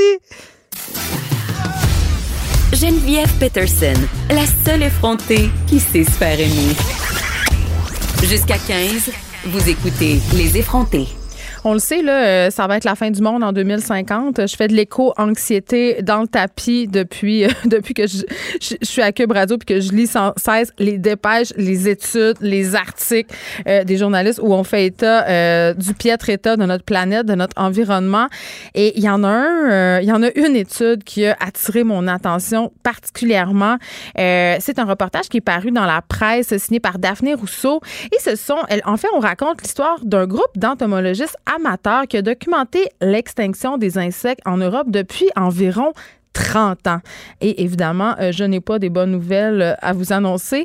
Et euh, j'avais envie de m'entretenir avec un entomologiste bien d'ici, Marjolaine Giroux, qui travaille à Espace pour la vie, donc à l'Insectarium de Montréal. Bonjour, Marjolaine. Bonjour. Euh, tout d'abord, pour les auditeurs qui n'auraient pas suivi euh, les tenants et aboutissants de cette étude-là, où on apprend que ça va pas bien là, pour les insectes, est-ce, qu'on, est-ce que tu peux nous expliquer euh, en quoi ça consistait, cette expérience-là? Mais C'est une expérience très courte. Là. Ce sont des entomologistes qui, pendant 27 ans, ont, ont quantifié les insectes volants. Euh, en fait, en, en les capturant là, de, de- toujours de la même façon, dans la même période, avec, un protocole bien précis. Et ils se sont aperçus qu'il y avait un déclin de 76 des arthropodes. Et ça, c'était dans une zone naturelle protégée là, en Allemagne. Qu'est-ce que c'est des arthropodes? ben, les arthropodes, ce sont euh, toutes arthro, ça veut dire pattes. Pod, ça veut dire pattes. Arthro, c'est articulé. Donc, c'est tous les animaux à- aux pattes articulées dont font partie les insectes, les araignées. On salue le maire de. Louisville. Ah, Vous avez même les, les crevettes aussi là-dedans, mais là, je crois qu'eux, ils se sont limités aux insectes. Oui. Ou en fait, ils se sont limités aux insectes volants, donc à ceux qui pouvaient attraper avec des pièges euh, qui, euh, en fait, c'est comme des pièges qui interceptent les insectes pendant leur vol. Oui, et, et ils recueillaient ces insectes-là dans des pots et ils pesaient ces pots-là. Et évidemment, plus les années passaient, moins ils récoltaient d'insectes dans leurs pièges. Effectivement, ils sont passés, euh, les chiffres sont assez euh, étonnants. Là. Ils sont passés de, si je me souviens bien, de, de, de 1000, euh, 1400 grammes. 1400 grammes en 1994 à 300 grammes actuellement. Actuellement, là. oui. C'est que c'est vraiment une très, très grosse différence. Là. Et à quoi c'est dû? un indice que les populations, ça, ça veut dire que c'est pas c'est pas des insectes menacés, c'est ce sont les espèces communes dont les populations sont en train de s'effondrer. C'est ça que ça dit comme message. C'est des espèces communes là, qui, c'est pas des, on parle pas d'une espèce particulière là, comme le papillon monarque qui lui est menacé sur la liste des espèces menacées. Il y a des espèces de bourdons aussi, mais là on parle d'insectes communs, des mouches, des des des, des coléoptères, euh, des, des toutes sortes d'insectes là, qu'on voit communément, qui vraiment dont les populations sont en baisse. Ben- ça, ça se reflète sur euh, d'autres animaux comme les oiseaux, les grenouilles, les lézards, là, les, les, les c'est ça. Oui, Parce que oui, cette expérience-là, on le dit, euh, Madame Giroux, a eu lieu en Europe, euh, mais globalement, à l'échelle mondiale, euh, c'est 40% des insectes qui sont en déclin et on peut ajouter 1 Ouais. supplémentaire à chaque année qui passe. Euh, Puis vous l'avez dit, ça a des conséquences absolument tangibles et funestes sur d'autres espèces euh, comme les oiseaux, les grenouilles. Mais au final, parce que ce c'est nous qui sommes au bout de cette chaîne-là, euh, tu sais, c'est quoi les effets que ça peut avoir pour nous? Parce que vous avez parlé du monarque, on, a- on Ouais. pense aussi aux abeilles, ça a des effets tangibles sur les populations humaines? Oui, ben en fait, les insectes, vous savez, sont responsables de la stabilité de nos écosystèmes. C'est un peu, moi, je dis toujours des travailleurs euh, non syndiqués et non payés, mais qui travaillent très dur, très fort, parce qu'ils vont, euh, ils vont servir de de, euh, de nourriture. Ils sont à la base de la chaîne alimentaire. Hein, alors, ils vont servir de nourriture à tous les, les oiseaux, les, les papillons. je dis pas les papillons, mais les oiseaux, les les euh, toutes les espèces supérieures qui sont insectivores, euh, les grenouilles comme on disait, ils vont aussi servir de filtreur dans l'eau parce que là on parle d'insectes terrestres, mais dans le milieu aquatique c'est pas bien documenté, mais on pense que ça serait plus, encore plus important. On parle de possiblement le double de, de, de ce qu'on observe en milieu terrestre. Vous parlez du déclin du déclin, oui, le déclin sera deux fois plus important. Alors, euh, c'est vraiment, c'est des insectes qui sont importants aussi. Ils vont décomposer la matière organique. Tous les tous les animaux qui meurent euh, et qui euh, dont les carcasses demeurent au sol, tous les excréments d'animaux aussi, toutes les plantes euh, qui se décomposent, le bois mort aussi. il y a des insectes qui vont creuser, dont les larves vont creuser des galeries dans les bois morts, et ça, ça va permettre aux champignons et aux bactéries d'entrer plus rapidement dans le bois et que le bois se décompose.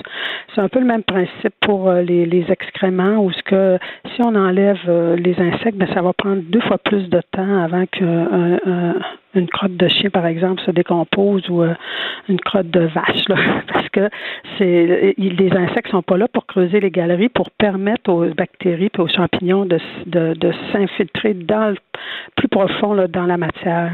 Puis évidemment, euh, ce déclin-là, il est causé par la pollution, mais quels sont les autres facteurs qui sont en jeu dans l'extinction des insectes finalement?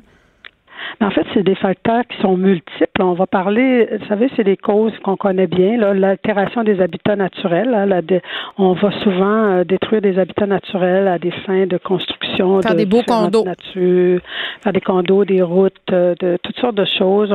la pollution de l'environnement, bien sûr. L'utilisation des pesticides qui a un impact est très important, entre autres, sur les insectes pollinisateurs. On n'en a pas parlé encore, mais les pollinisateurs, c'est important aussi pour nous nourrir, parce que c'est eux qui assure euh, qu'on ait des fruits et des légumes dans nos assiettes.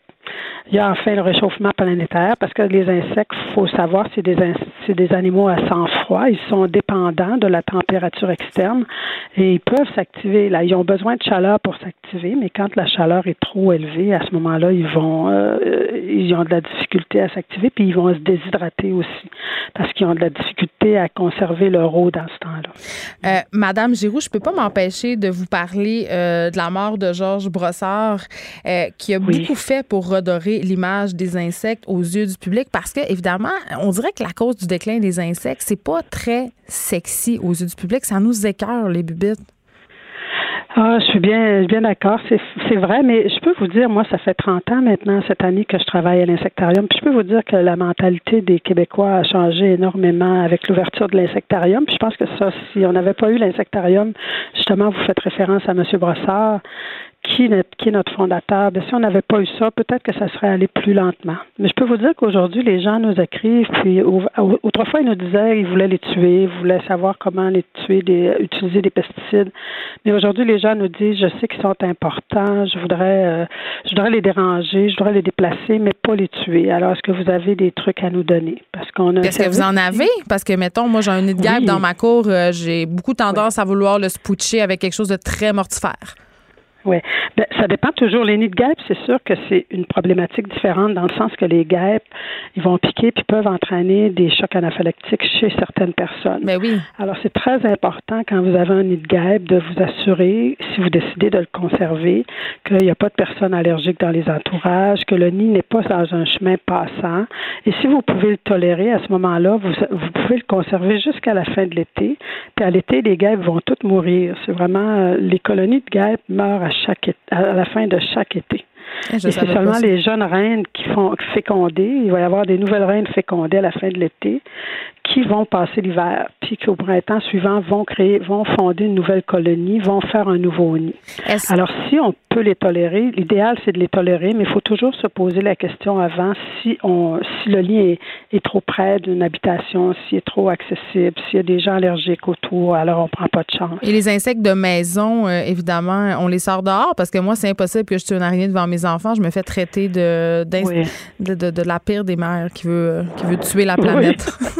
Non, mais c'est vrai que les enfants sont, sont très sensibles à ça. Euh, Ils, sont très sensibilisés. Ils l'apprennent très tôt.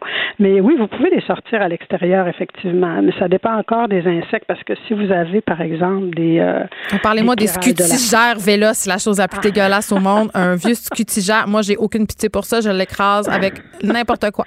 Vous savez, c'est très utile. hein, Ça, c'est des prédateurs. Ça, c'est pas des insectes. c'est Oh, ils sont dégueulasses. Des Ils sont dégueulasses. Ils sont très rapides, effectivement, mais euh, je sais que les gens les aiment pas beaucoup. Mais euh, encore là, vous pouvez. euh, Ce qu'il faut faire, c'est que souvent dans les maisons, ils vont se propager. Il y en a pas tant que ça. Là. C'est s'ils survivent dans la maison, c'est parce qu'il y a des petits insectes qui leur permettent de vivre, parce qu'ils mangent d'autres insectes. Donc, en, ce- en ce cas-là, c'est bon. Oui, c'est ça. Puis si vous avez, je sais pas, un vide sanitaire ou encore, euh, des- c'est souvent dans des endroits comme ça où du bois euh, de chauffage, ils peuvent se, se tr- retrouver là. Mais l'idéal, c'est de, de colmater tous les petits trous euh, qu'il peut y avoir, par exemple en dessous de l'évier, quand on laisse passer les, les, les, les tuyaux ou des choses comme ça. Colmater tout ça pour que les scutigères ne puissent pas entrer euh, dans nos appartements, là, parce qu'ils vont rester à ce moment-là à l'extérieur, ils vont rester ailleurs. Juste en Oui. parler, Ma- Marjolaine Giroux, là, ça me gratte partout. Mais écoutez, euh, je vais essayer, je vais, je vais, je vais essayer de faire mon bout de chemin et de les laisser. En attendant, j'invite les gens à aller voir. Vous avez un blog euh, espacepourlavie.ca. Vous avez signé déjà deux textes sur l'extinction des insectes. J'invite les gens à aller les lire. Merci de nous avoir parlé aujourd'hui. Geneviève Peterson, la seule effrontée qui sait se faire aimer. Jusqu'à 15, vous écoutez Les effrontés.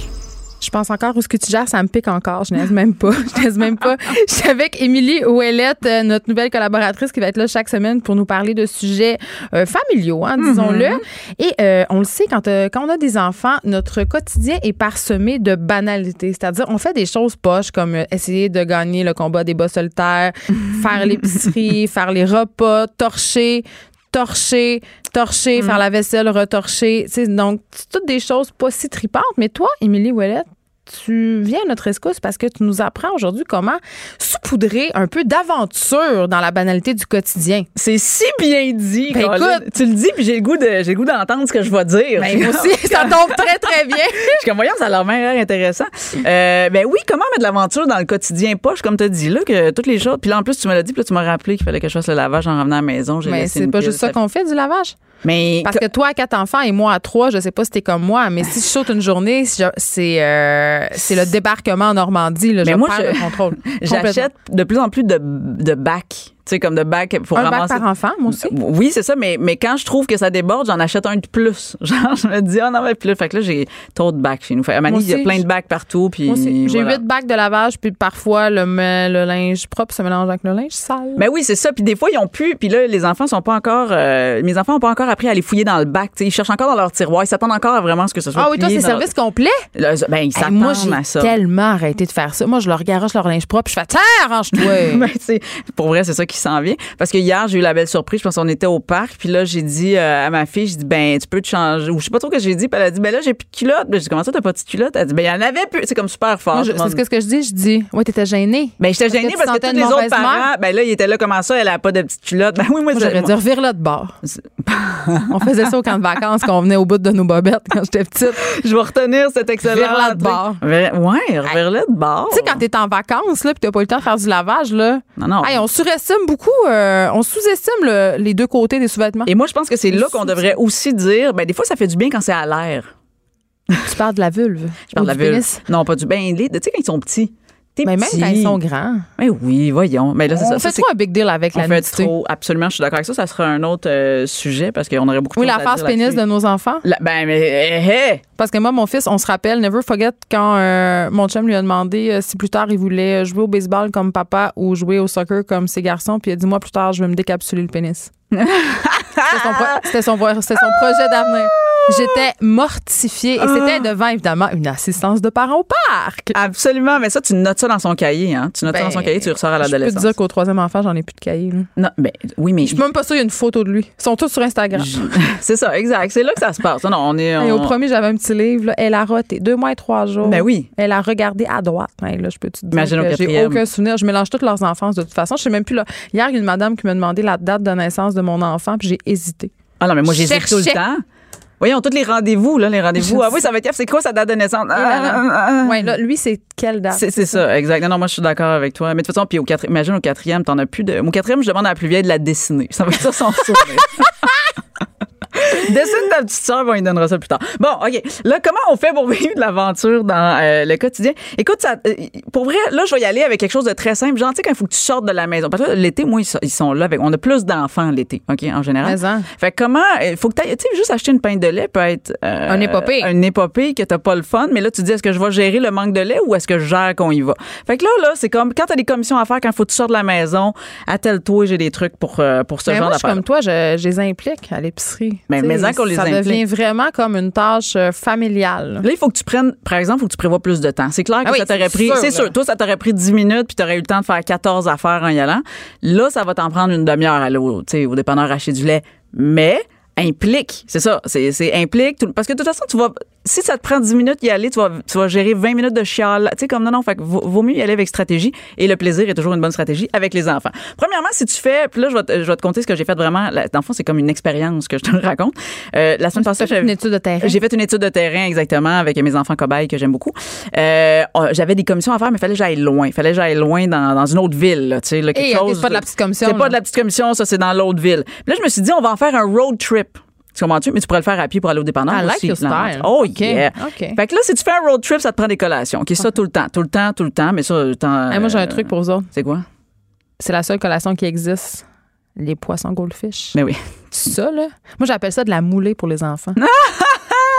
c'est vraiment de la moulée. C'est C'est absolument. plein de colorants. Mais ça vient dans un. C'est pas bon, là. Non, mais, non. mais ils adorent ça. Ils en veulent. Ça, ça m'achète beaucoup de temps sur la route. Ils les comptent. Tout Il, y en a tout. Il y en a des arcs-en-ciel. Moi, je suis d'accord avec toi. On, Il y on a plein de ça. colorants, c'est pas bon, mais hey, je leur en donne dessus. C'est un moyen temps. Ah, Mais apporte-en plus que pas assez. Fait qu'apporte des collations plus que pas assez. Tu leur sers avec les concombres de la culpabilité. Ah, les concombres de la culpabilité, les petites canneberges que tu utilises jamais pour tes muffins, là, tu- tu- c'est là. Mais ils sont pas durs, ils sont pas caves quand même, nos enfants. Ils veulent pas plus nos raisins tu secs. veux un petit golden fish, tu prends une petite canneberge. Ah Moi, ouais, c'est le petit mix. Ils finissent par développer le goût. Fait que qui dit road trip dit, Dit collation. collation, absolument. Après ça, euh, et plus que pas assez. Après ça, il faut que tu fasses ton itinéraire. Tu t'arranges toujours pour commencer, tu vas le plus loin au début, OK? Puis tu reviens, OK? Va pas, dis pas comme, OK, on arrête là, puis après ça, on va un peu plus loin. Non, non, va le plus loin que tu as allé, puis tu vas revenir, puis c'est en revenant ça- aller le plus loin possible sans- avant qu'ils chialent. euh, C'est ça, là. C'est ça, aller le plus. Parce qu'ils sont motivés au début, tu comprends? Et là, tu te fais une liste de tunes. Nous, on a des listes de tunes road trip. Ça, là, c'est con, mais ça te motive un Moi aussi, ils enfant. contiennent beaucoup d'Éric Lapointe. à- Vraiment. On appelle ça nos chansons quétaines de route. N'importe quoi. Et nous, on a découvert les trois accords ces derniers temps. Ah oui, c'est bon. Ben, ah oui, c'est bon. Elle s'appelait Serge. Tu sais, c'est Ouais, drôle. c'est drôle, la musique absurde. Là, on a euh, Jeans Bleu, James. Absolument, quand on euh, voit Oui, euh, des chansons fromagées. C'est Ah, épouvantable. Mais ça, ça fait rire les enfants. Mais, ça- que, mais moi, écoute, ça, moi, ça me tape ses nerfs, je dois te l'avouer. Ben, Ben, euh, trouve-en que t'aimes. Fait que trouve des tunes que t'aimes. Et nous, on a un petit quota de 3-4 chansons par personne. Fait que t'en as 3-4, à un moment donné, dans la liste, ça va revenir. Fait que ça, ça aide dans le road trip. Après ça, garde-les focus sur un objectif. OK, moi, j'avais comme, fallait que j'aille à Shawinigan. C'est long, là. OK? Il fallait Hey, que c'est pas à côté. Ah, excuse-moi. Qu'est-ce que t'as acheté, là? Moi, je veux savoir, c'est quoi la commission? Un skidoo? Une tondeuse? Non, c'était. Je t'avoue que ça, c'était pour le travail. Tu sais, moi, je donne des conférences, puis je vais aussi un peu partout. Fait que là, des fois, faut que je les traîne. Puis je vais dire, OK, là, on va aller là. Mais tu sais, ils sont pas dupes. là. Je peux pas dire, Hey, on va aller là, ça va être le fun. Ils, savent en mot. Ils savent, on dit qu'ils vont rester dans les coulisses, puis qu'ils attendront, puis ils vont rien faire comme un peu là, en ce moment. Oui, parce qu'ils sont derrière en régie. Ah, exact. Mais, euh, fait qu'on va plus loin, puis on s'est donné un objectif. J'ai dit, dans toutes les villes qu'on va revenir, ben, pas toutes les villes, là, mais tu sais, j'en ai choisi quelques-unes. On va s'arrêter, puis on Les va. plus belles. Les plus belles.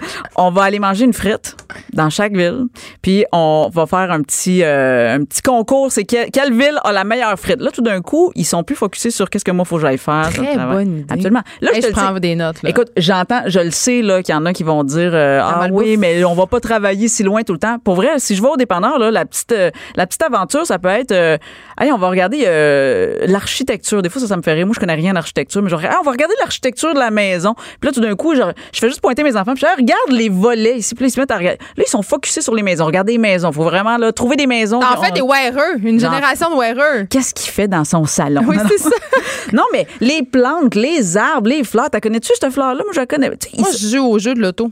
Ben oui, le, les, La- Le premier qui voit une auto blanche, ou les Jaune, toujours bien, euh, rouge. Ou là, les plaques, quand ils sont capables de lire, le premier qui travaille de trouver sur une plaque d'auto, d'auto W. Si je te suis, Émilie. Ouellette, toi, euh, l'option de démission parentale que constitue le iPad et le téléphone sur la route, tu manges pas de ce pain-là? Non, mais eh, j'ai, moi, j'ai quatre enfants, j'ai pas quatre iPads. Ça fait des chicanes, ouais. Ça fait faire des chicanes, on va pas. Non, non, moi, euh, non. mais j'avoue que dans mon char, j'ai la film, chance d'avoir un, c'est ça, j'ai un DVD, genre, fait que des fois on écoute un film. Si on va très longtemps, mais si c'est pas très longtemps, on peut être des espions aussi. Moi, ça m'arrive dans le char de dire, ok, on est des espions, puis là exactement, là, genre, vous regardez chacun votre bord, puis toi tu regardes ça, toi tu cherches des autos de ce couleur-là, toi tu cherches, de, tu sais, T'es tu- tellement une bonne mère. J'aurais aimé ça t'avoir comme. Excuse-moi, maman, je t'aime beaucoup.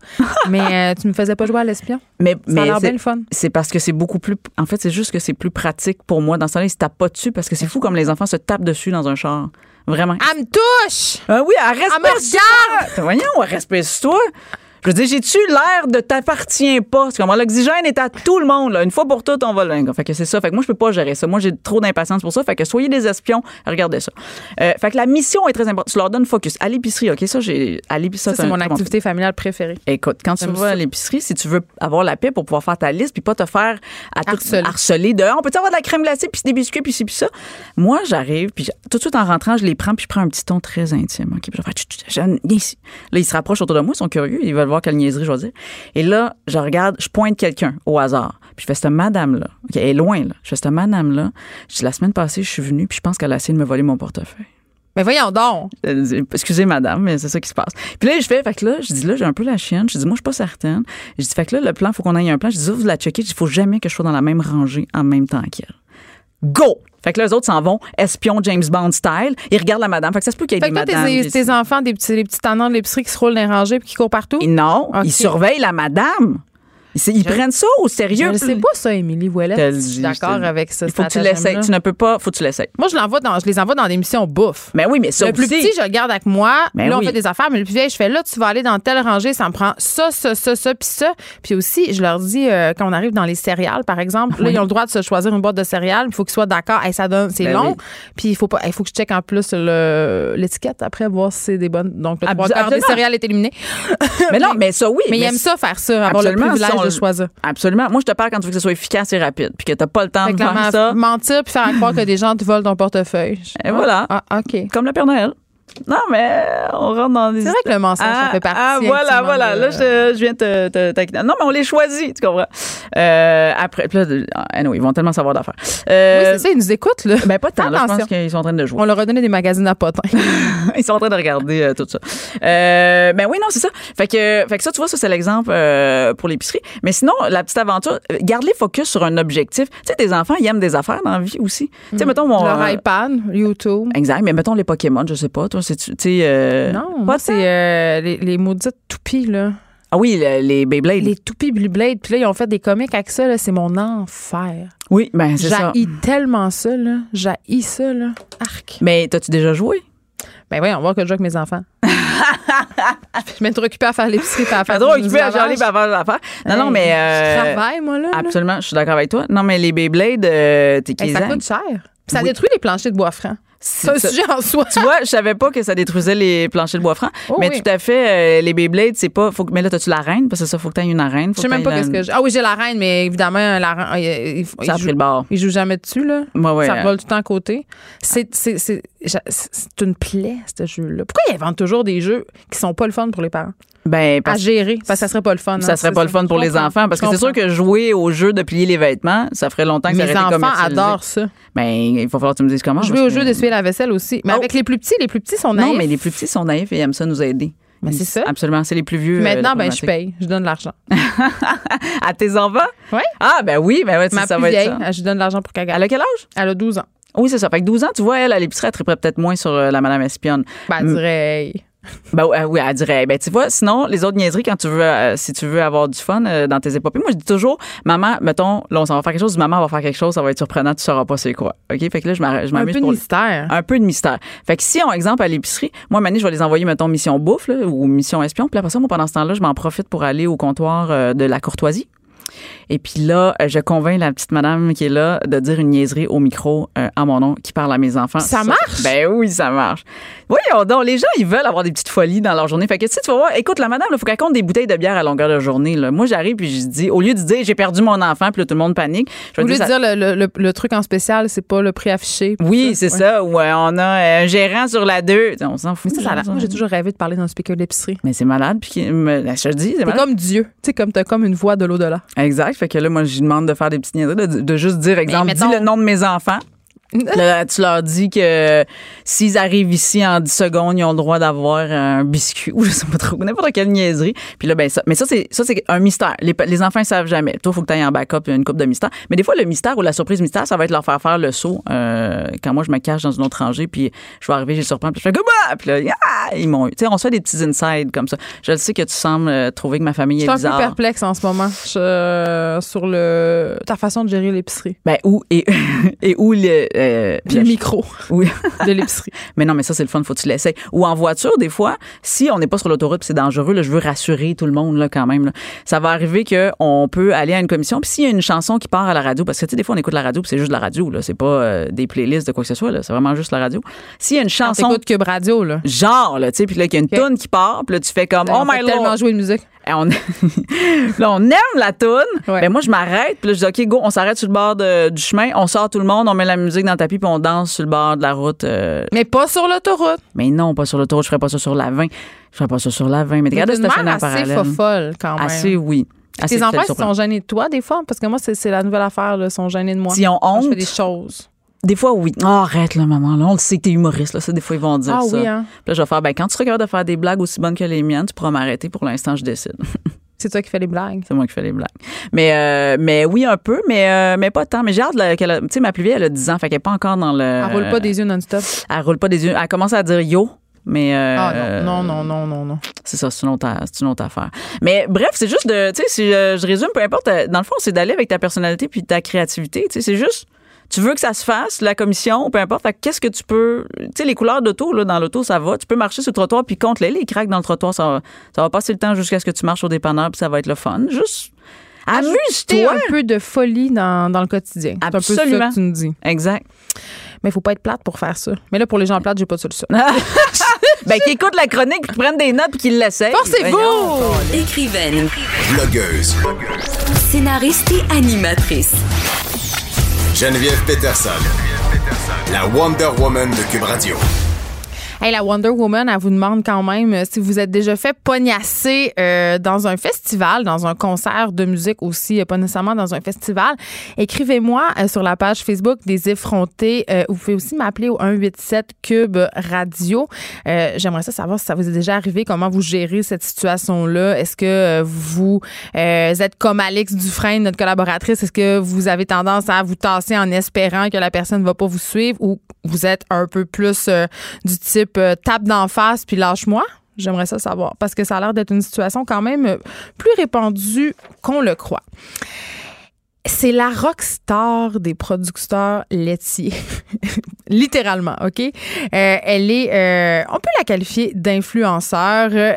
Mylène Bégin, qui a un compte Instagram qui atteint maintenant les 10 000 abonnés, euh, où elle parle de sa vie de productrice laitière. On l'a au bout du fil avec nous. Euh, elle est, je crois, en Abitibi, Mylène Bégin? Oui, exactement. En Abitibi-Témiscamingue, à à Sainte-Germaine-Boulay, plus précisément. J'avoue que ça peut surprendre à première vue euh, une influenceuse qui euh, est fermière de son état, hein? parce que c'est pas les choses qu'on voit habituellement sur Instagram euh, où on nous a habitués, euh, du moins quand l'application fonctionne, puis qu'on peut voir des photos aux filles en bikini.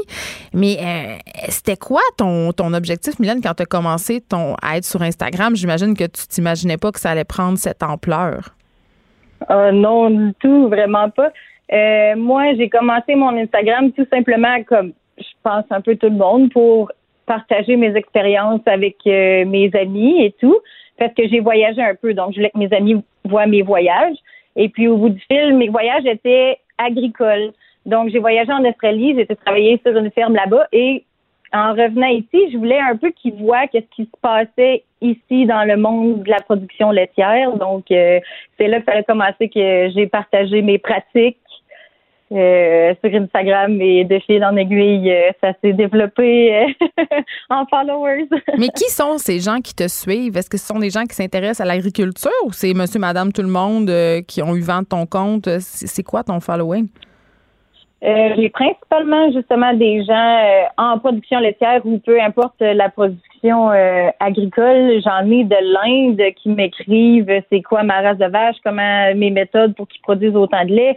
J'ai un vétérinaire de l'Algérie. J'en ai vraiment des producteurs de la Suisse, de la France. J'en ai vraiment d'un peu partout. C'est pour ça donc que je tiens mon mon Instagram bilingue pour vraiment être capable d'atteindre un peu un peu tout le monde, pas juste euh, ceux qui comprennent le français. Je suis allée euh, fureter un peu sur ton compte, euh, puis je, te taquinais à l'effet que Instagram est en panne puis qu'on peut pas voir toutes les photos, mais une photo qu'on peut voir parmi les photos de champs de vaches et d'étables, c'est une photo de toi, en, je crois en maillot de bain, je crois que c'est en maillot de bain, dans une espèce d'avant-après, ce que j'imagine être une perte de poids ou un, l'adoption de nouvelles habitudes de vie.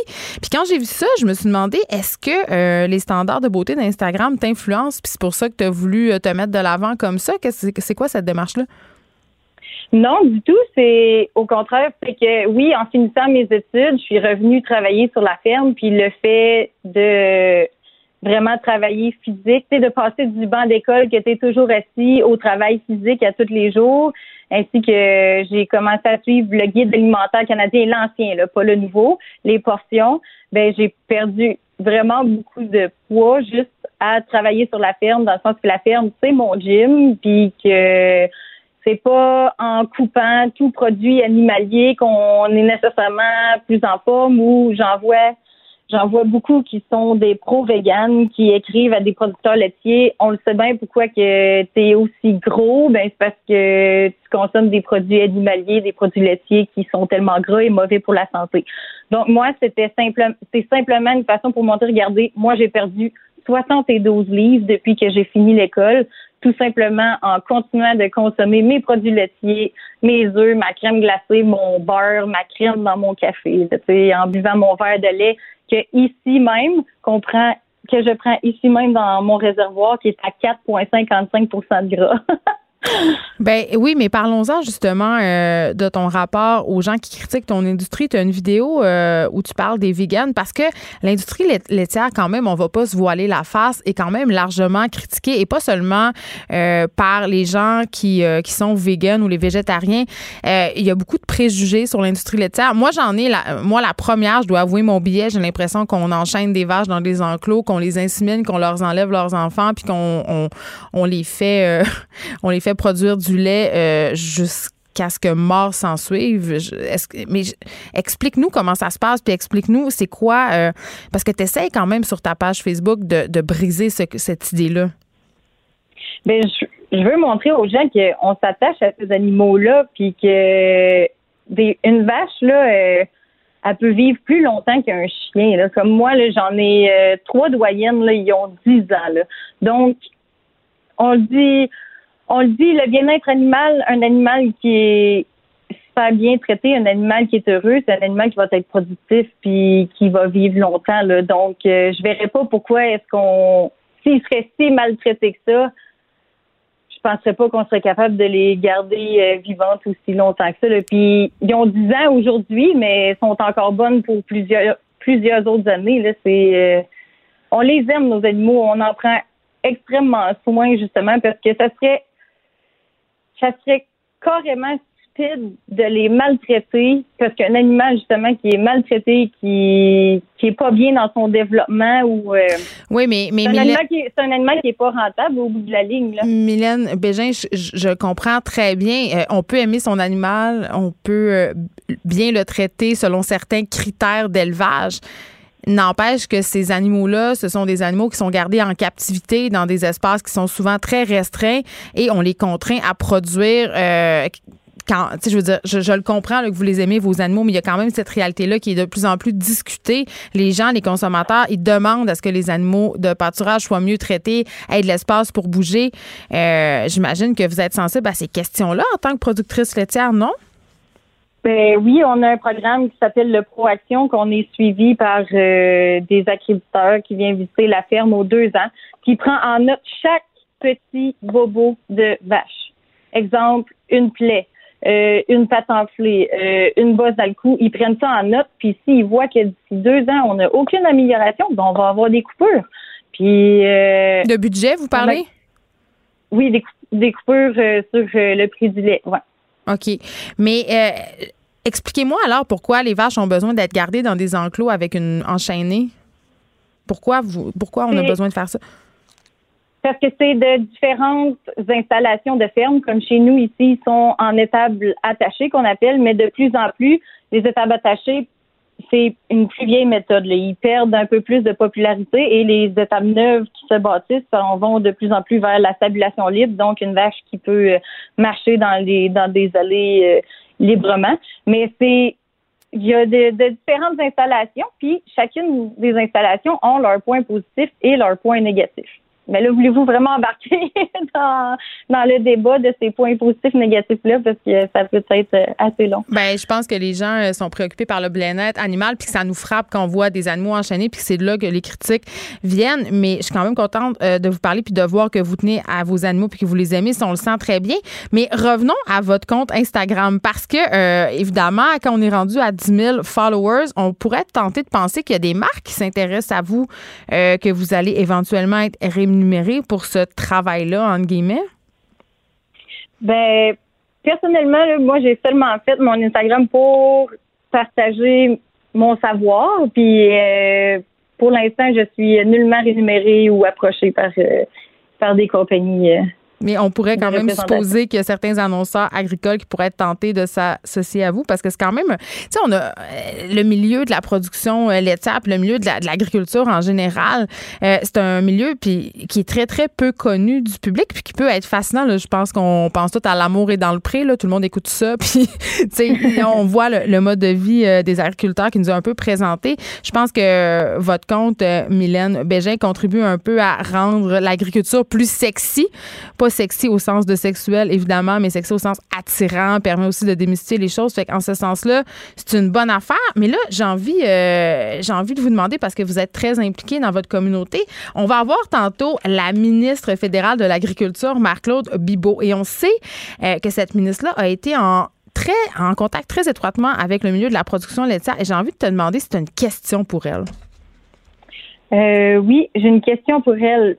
c'est par rapport euh, justement avec les trois accords que notre cher premier, ministre du Canada a pris avec l'accord européen, le PTP, le nouvel ALENA, notre gouvernement nous avait promis, si je me souviens bien, environ 2,4 millions de compensations, puisque ces trois accords vont embarquer sur 8 euh, à 9% de notre marché des produits laitiers canadiens.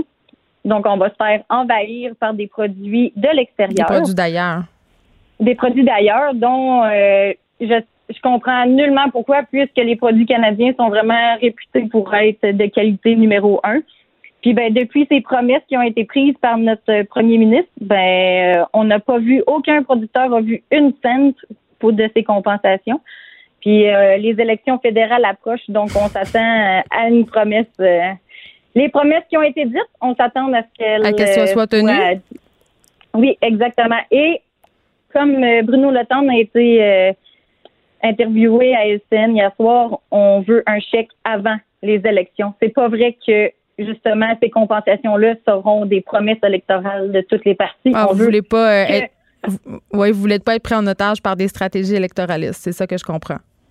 Ah, c'est ça a été ça a été des promesses faites par notre gouvernement qu'on a présentement, ben, c'est notre gouvernement présent qui va nous offrir le chèque. Hmm. Euh, en terminant, Mylène Bégin, euh, j'ai envie de vous demander c'est quoi l'état de l'agriculture au Québec puis l'état euh, de l'industrie laitière en particulier? Parce qu'on entend beaucoup que c'est excessivement difficile pour les agriculteurs qui sont très très endettés. C'est un métier qui est difficile. On a de la misère à joindre les deux bouts. Qu'est-ce qui se passe en ce moment? c'est justement avec les accords, ça l'a fait peur à beaucoup de producteurs. Le prix du lait a énormément baissé. Il y avait plusieurs fermes qui arrivaient plus, donc euh, beaucoup de fermes euh, laitières qui se sont euh, vendues, voyant aussi que peut-être la relève n'était pas disponible ou que justement l'endettement de la ferme était trop élevé pour être capable de passer à la relève. Donc c'est vraiment triste de se voir autant disparaître. Puis si je me rappelle bien, là, seulement en Abitibi-Témiscamingue, qu'on n'est pas une très grosse région, là, on a perdu 11 producteurs dans la dernière année. Les gens abandonnent, ils démantèlent leur ferme carrément parce qu'ils n'ont pas de relève? Parce qu'ils n'ont pas de relève ou qu'ils voient que avant de ne plus arriver, puis d'avoir des dettes trop grosses, ben ils vendent. C'est quand même très, très triste de voir notre terroir euh, être malmené comme ça. Merci beaucoup, euh, Mylène Bégin, de nous avoir parlé. On rappelle aux gens que s'ils veulent vous suivre sur Instagram, c'est très facile. C'est Mylène Bégin, euh, Mumi and Princey. On mettra le lien sur notre page Facebook. Vous avez 10 000 abonnés et vous êtes euh, la propriétaire de la ferme Princey. Merci de nous avoir parlé. De 13 à 15. Les effrontés. Deux heures où on relâche nos bonnes manières. Après tout, on est en vacances. Cube Radio. Euh, avant de recevoir euh, la ministre fédérale de l'Agriculture, Marc-Claude Bibeau, il y avait une couple d'affaires qui avaient attiré euh, mon attention dans l'actualité. Et la première, malheureusement, c'est un truc qui touche les aînés. On a eu plusieurs histoires d'horreur cet hiver. On pense notamment à la mère de Gilles Duceppe qui est décédée dans des circonstances absolument horribles. Elle est décédée, en fait, d'hypothermie parce qu'elle avait été, en, ben, pas enfermée, mais elle s'était dehors de sa résidence pour personnes âgées. Et malheureusement, il s'est passé une autre histoire euh, du genre à Saguenay. Euh, il y a une dame de 93 ans qui est décédée quelques jours après avoir été prisonnière, en fait, du balcon de sa résidence. Elle a été prisonnière de son balcon pendant plus de 36 heures. Plus de 36 heures cette madame-là de 93 ans a été retrouvée au sol. Elle était consciente, mais elle était évidemment en grande souffrance. Elle était déshydratée. Euh, on parle de deux jours. Elle aurait chuté euh, sur son balcon. Elle est restée là tellement longtemps, 36 heures. Est décédée euh, à l'hôpital dans les jours qui ont suivi, malheureusement. Et ça me fait penser à la vulnérabilité des personnes âgées, tranche de vie. ma grand-mère qui est décédée aujourd'hui, avant de partir en CHSLD, elle était euh, dans un dans un appartement euh, près de quel, près d'où habitaient quelques membres de ma famille. Donc, elle était quand même supervisée. Mais euh, à un moment donné, ma tante appelle, ça répond pas, on n'a pas trop de nouvelles. là, on se dit, ben, tu sais, ma grand-mère aimait prendre des marches, elle avait une vie sociale, elle sortait. Et là, à un moment donné, on, ben, on décide d'aller voir, tu sais, parce qu'on est inquiet. Donc, ma tante ouvre la porte parce qu'elle a la clé. Et ma grand-mère était tombée. Elle était tombée dans sa salle de bain entre le meuble de l'évier et la toilette et elle était prise là depuis 4-5 heures. Et elle était évidemment dans un état de panique très grand. Elle n'était pas capable de se lever pour aller chercher le téléphone pour appeler de l'aide. Euh, et c'est à ce moment-là que, que ma mère et, ma tante, ainsi que les autres membres de ma famille, on a décidé que ça serait peut-être mieux euh, qu'elle soit dans une résidence supervisée. Mais là, avec toutes les histoires qu'on entend, on en vient à se demander si nos aînés sont réellement en sécurité euh, dans ces résidences-là, qui sont des résidences pour personnes semi-autonomes ou autonomes. C'est-à-dire qu'il n'y a pas la même supervision. Euh, que dans une résidence pour personnes âgées qui serait, par exemple, en perte d'autonomie, où là, on a vraiment des gens, des infirmières, des préposés aux bénéficiaires qui assurent un suivi des soins, une attention constante. Et c'est ça qui est déplorable. On a euh, la fille de cette madame-là, Marie-Rose Gauthier, qui a parlé euh, hier euh, sur nos ondes et elle disait, écoutez, là, on peut quand même assurer, parce que c'est cher ces maisons-là, on parle de prix exorbitants, cogner le matin, cogner le soir, je sais pas, juste regarder. Évidemment, il y a des choses qui doivent être mises en place parce que l'histoire se répète bien tristement. Il y a une madame de 80 ans qui a perdu la vie et c'est une mort qui aurait pu être, selon moi, évitée. On parle à la ministre de l'Agriculture euh, au fédéral, Marie-Claude Bibeau, euh, parce qu'il y a un article dans la presse qui a attiré mon attention. C'était un portrait, évidemment, euh, de Madame Bibeau signé par Joël Denis Bellavance. Bonjour, Marie-Claude Bibeau. Bonjour.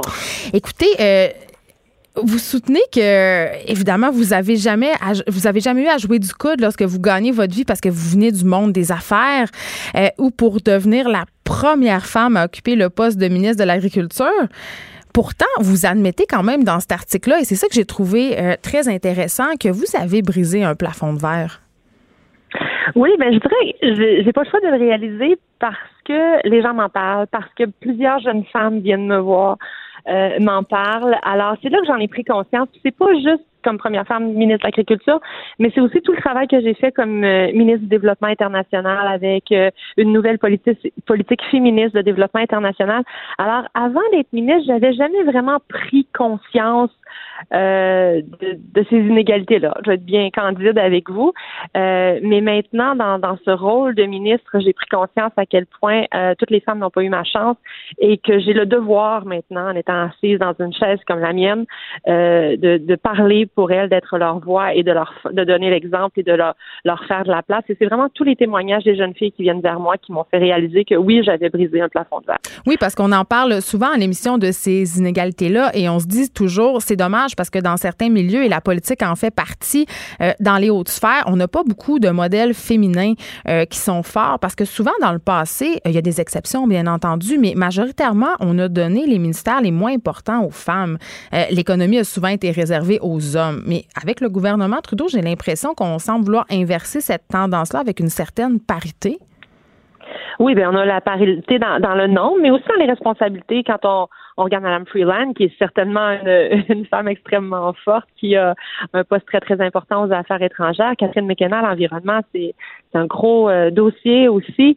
Donc, euh, on j'ai jamais trop senti là, ce, cette euh, inégalité-là au sein de notre équipe. Et, je, raconte souvent cette anecdote-là. Il y a un des, ministres qui, euh, qui a été ministre dans d'autres cabinets avant, où est-ce que c'était plus masculin. Et il me racontait, en fait, il me disait, il dit, on parle beaucoup plus des gens aujourd'hui, beaucoup moins de politique autour de ce cette table de cabinet par rapport à d'autres qu'il a connus dans le passé.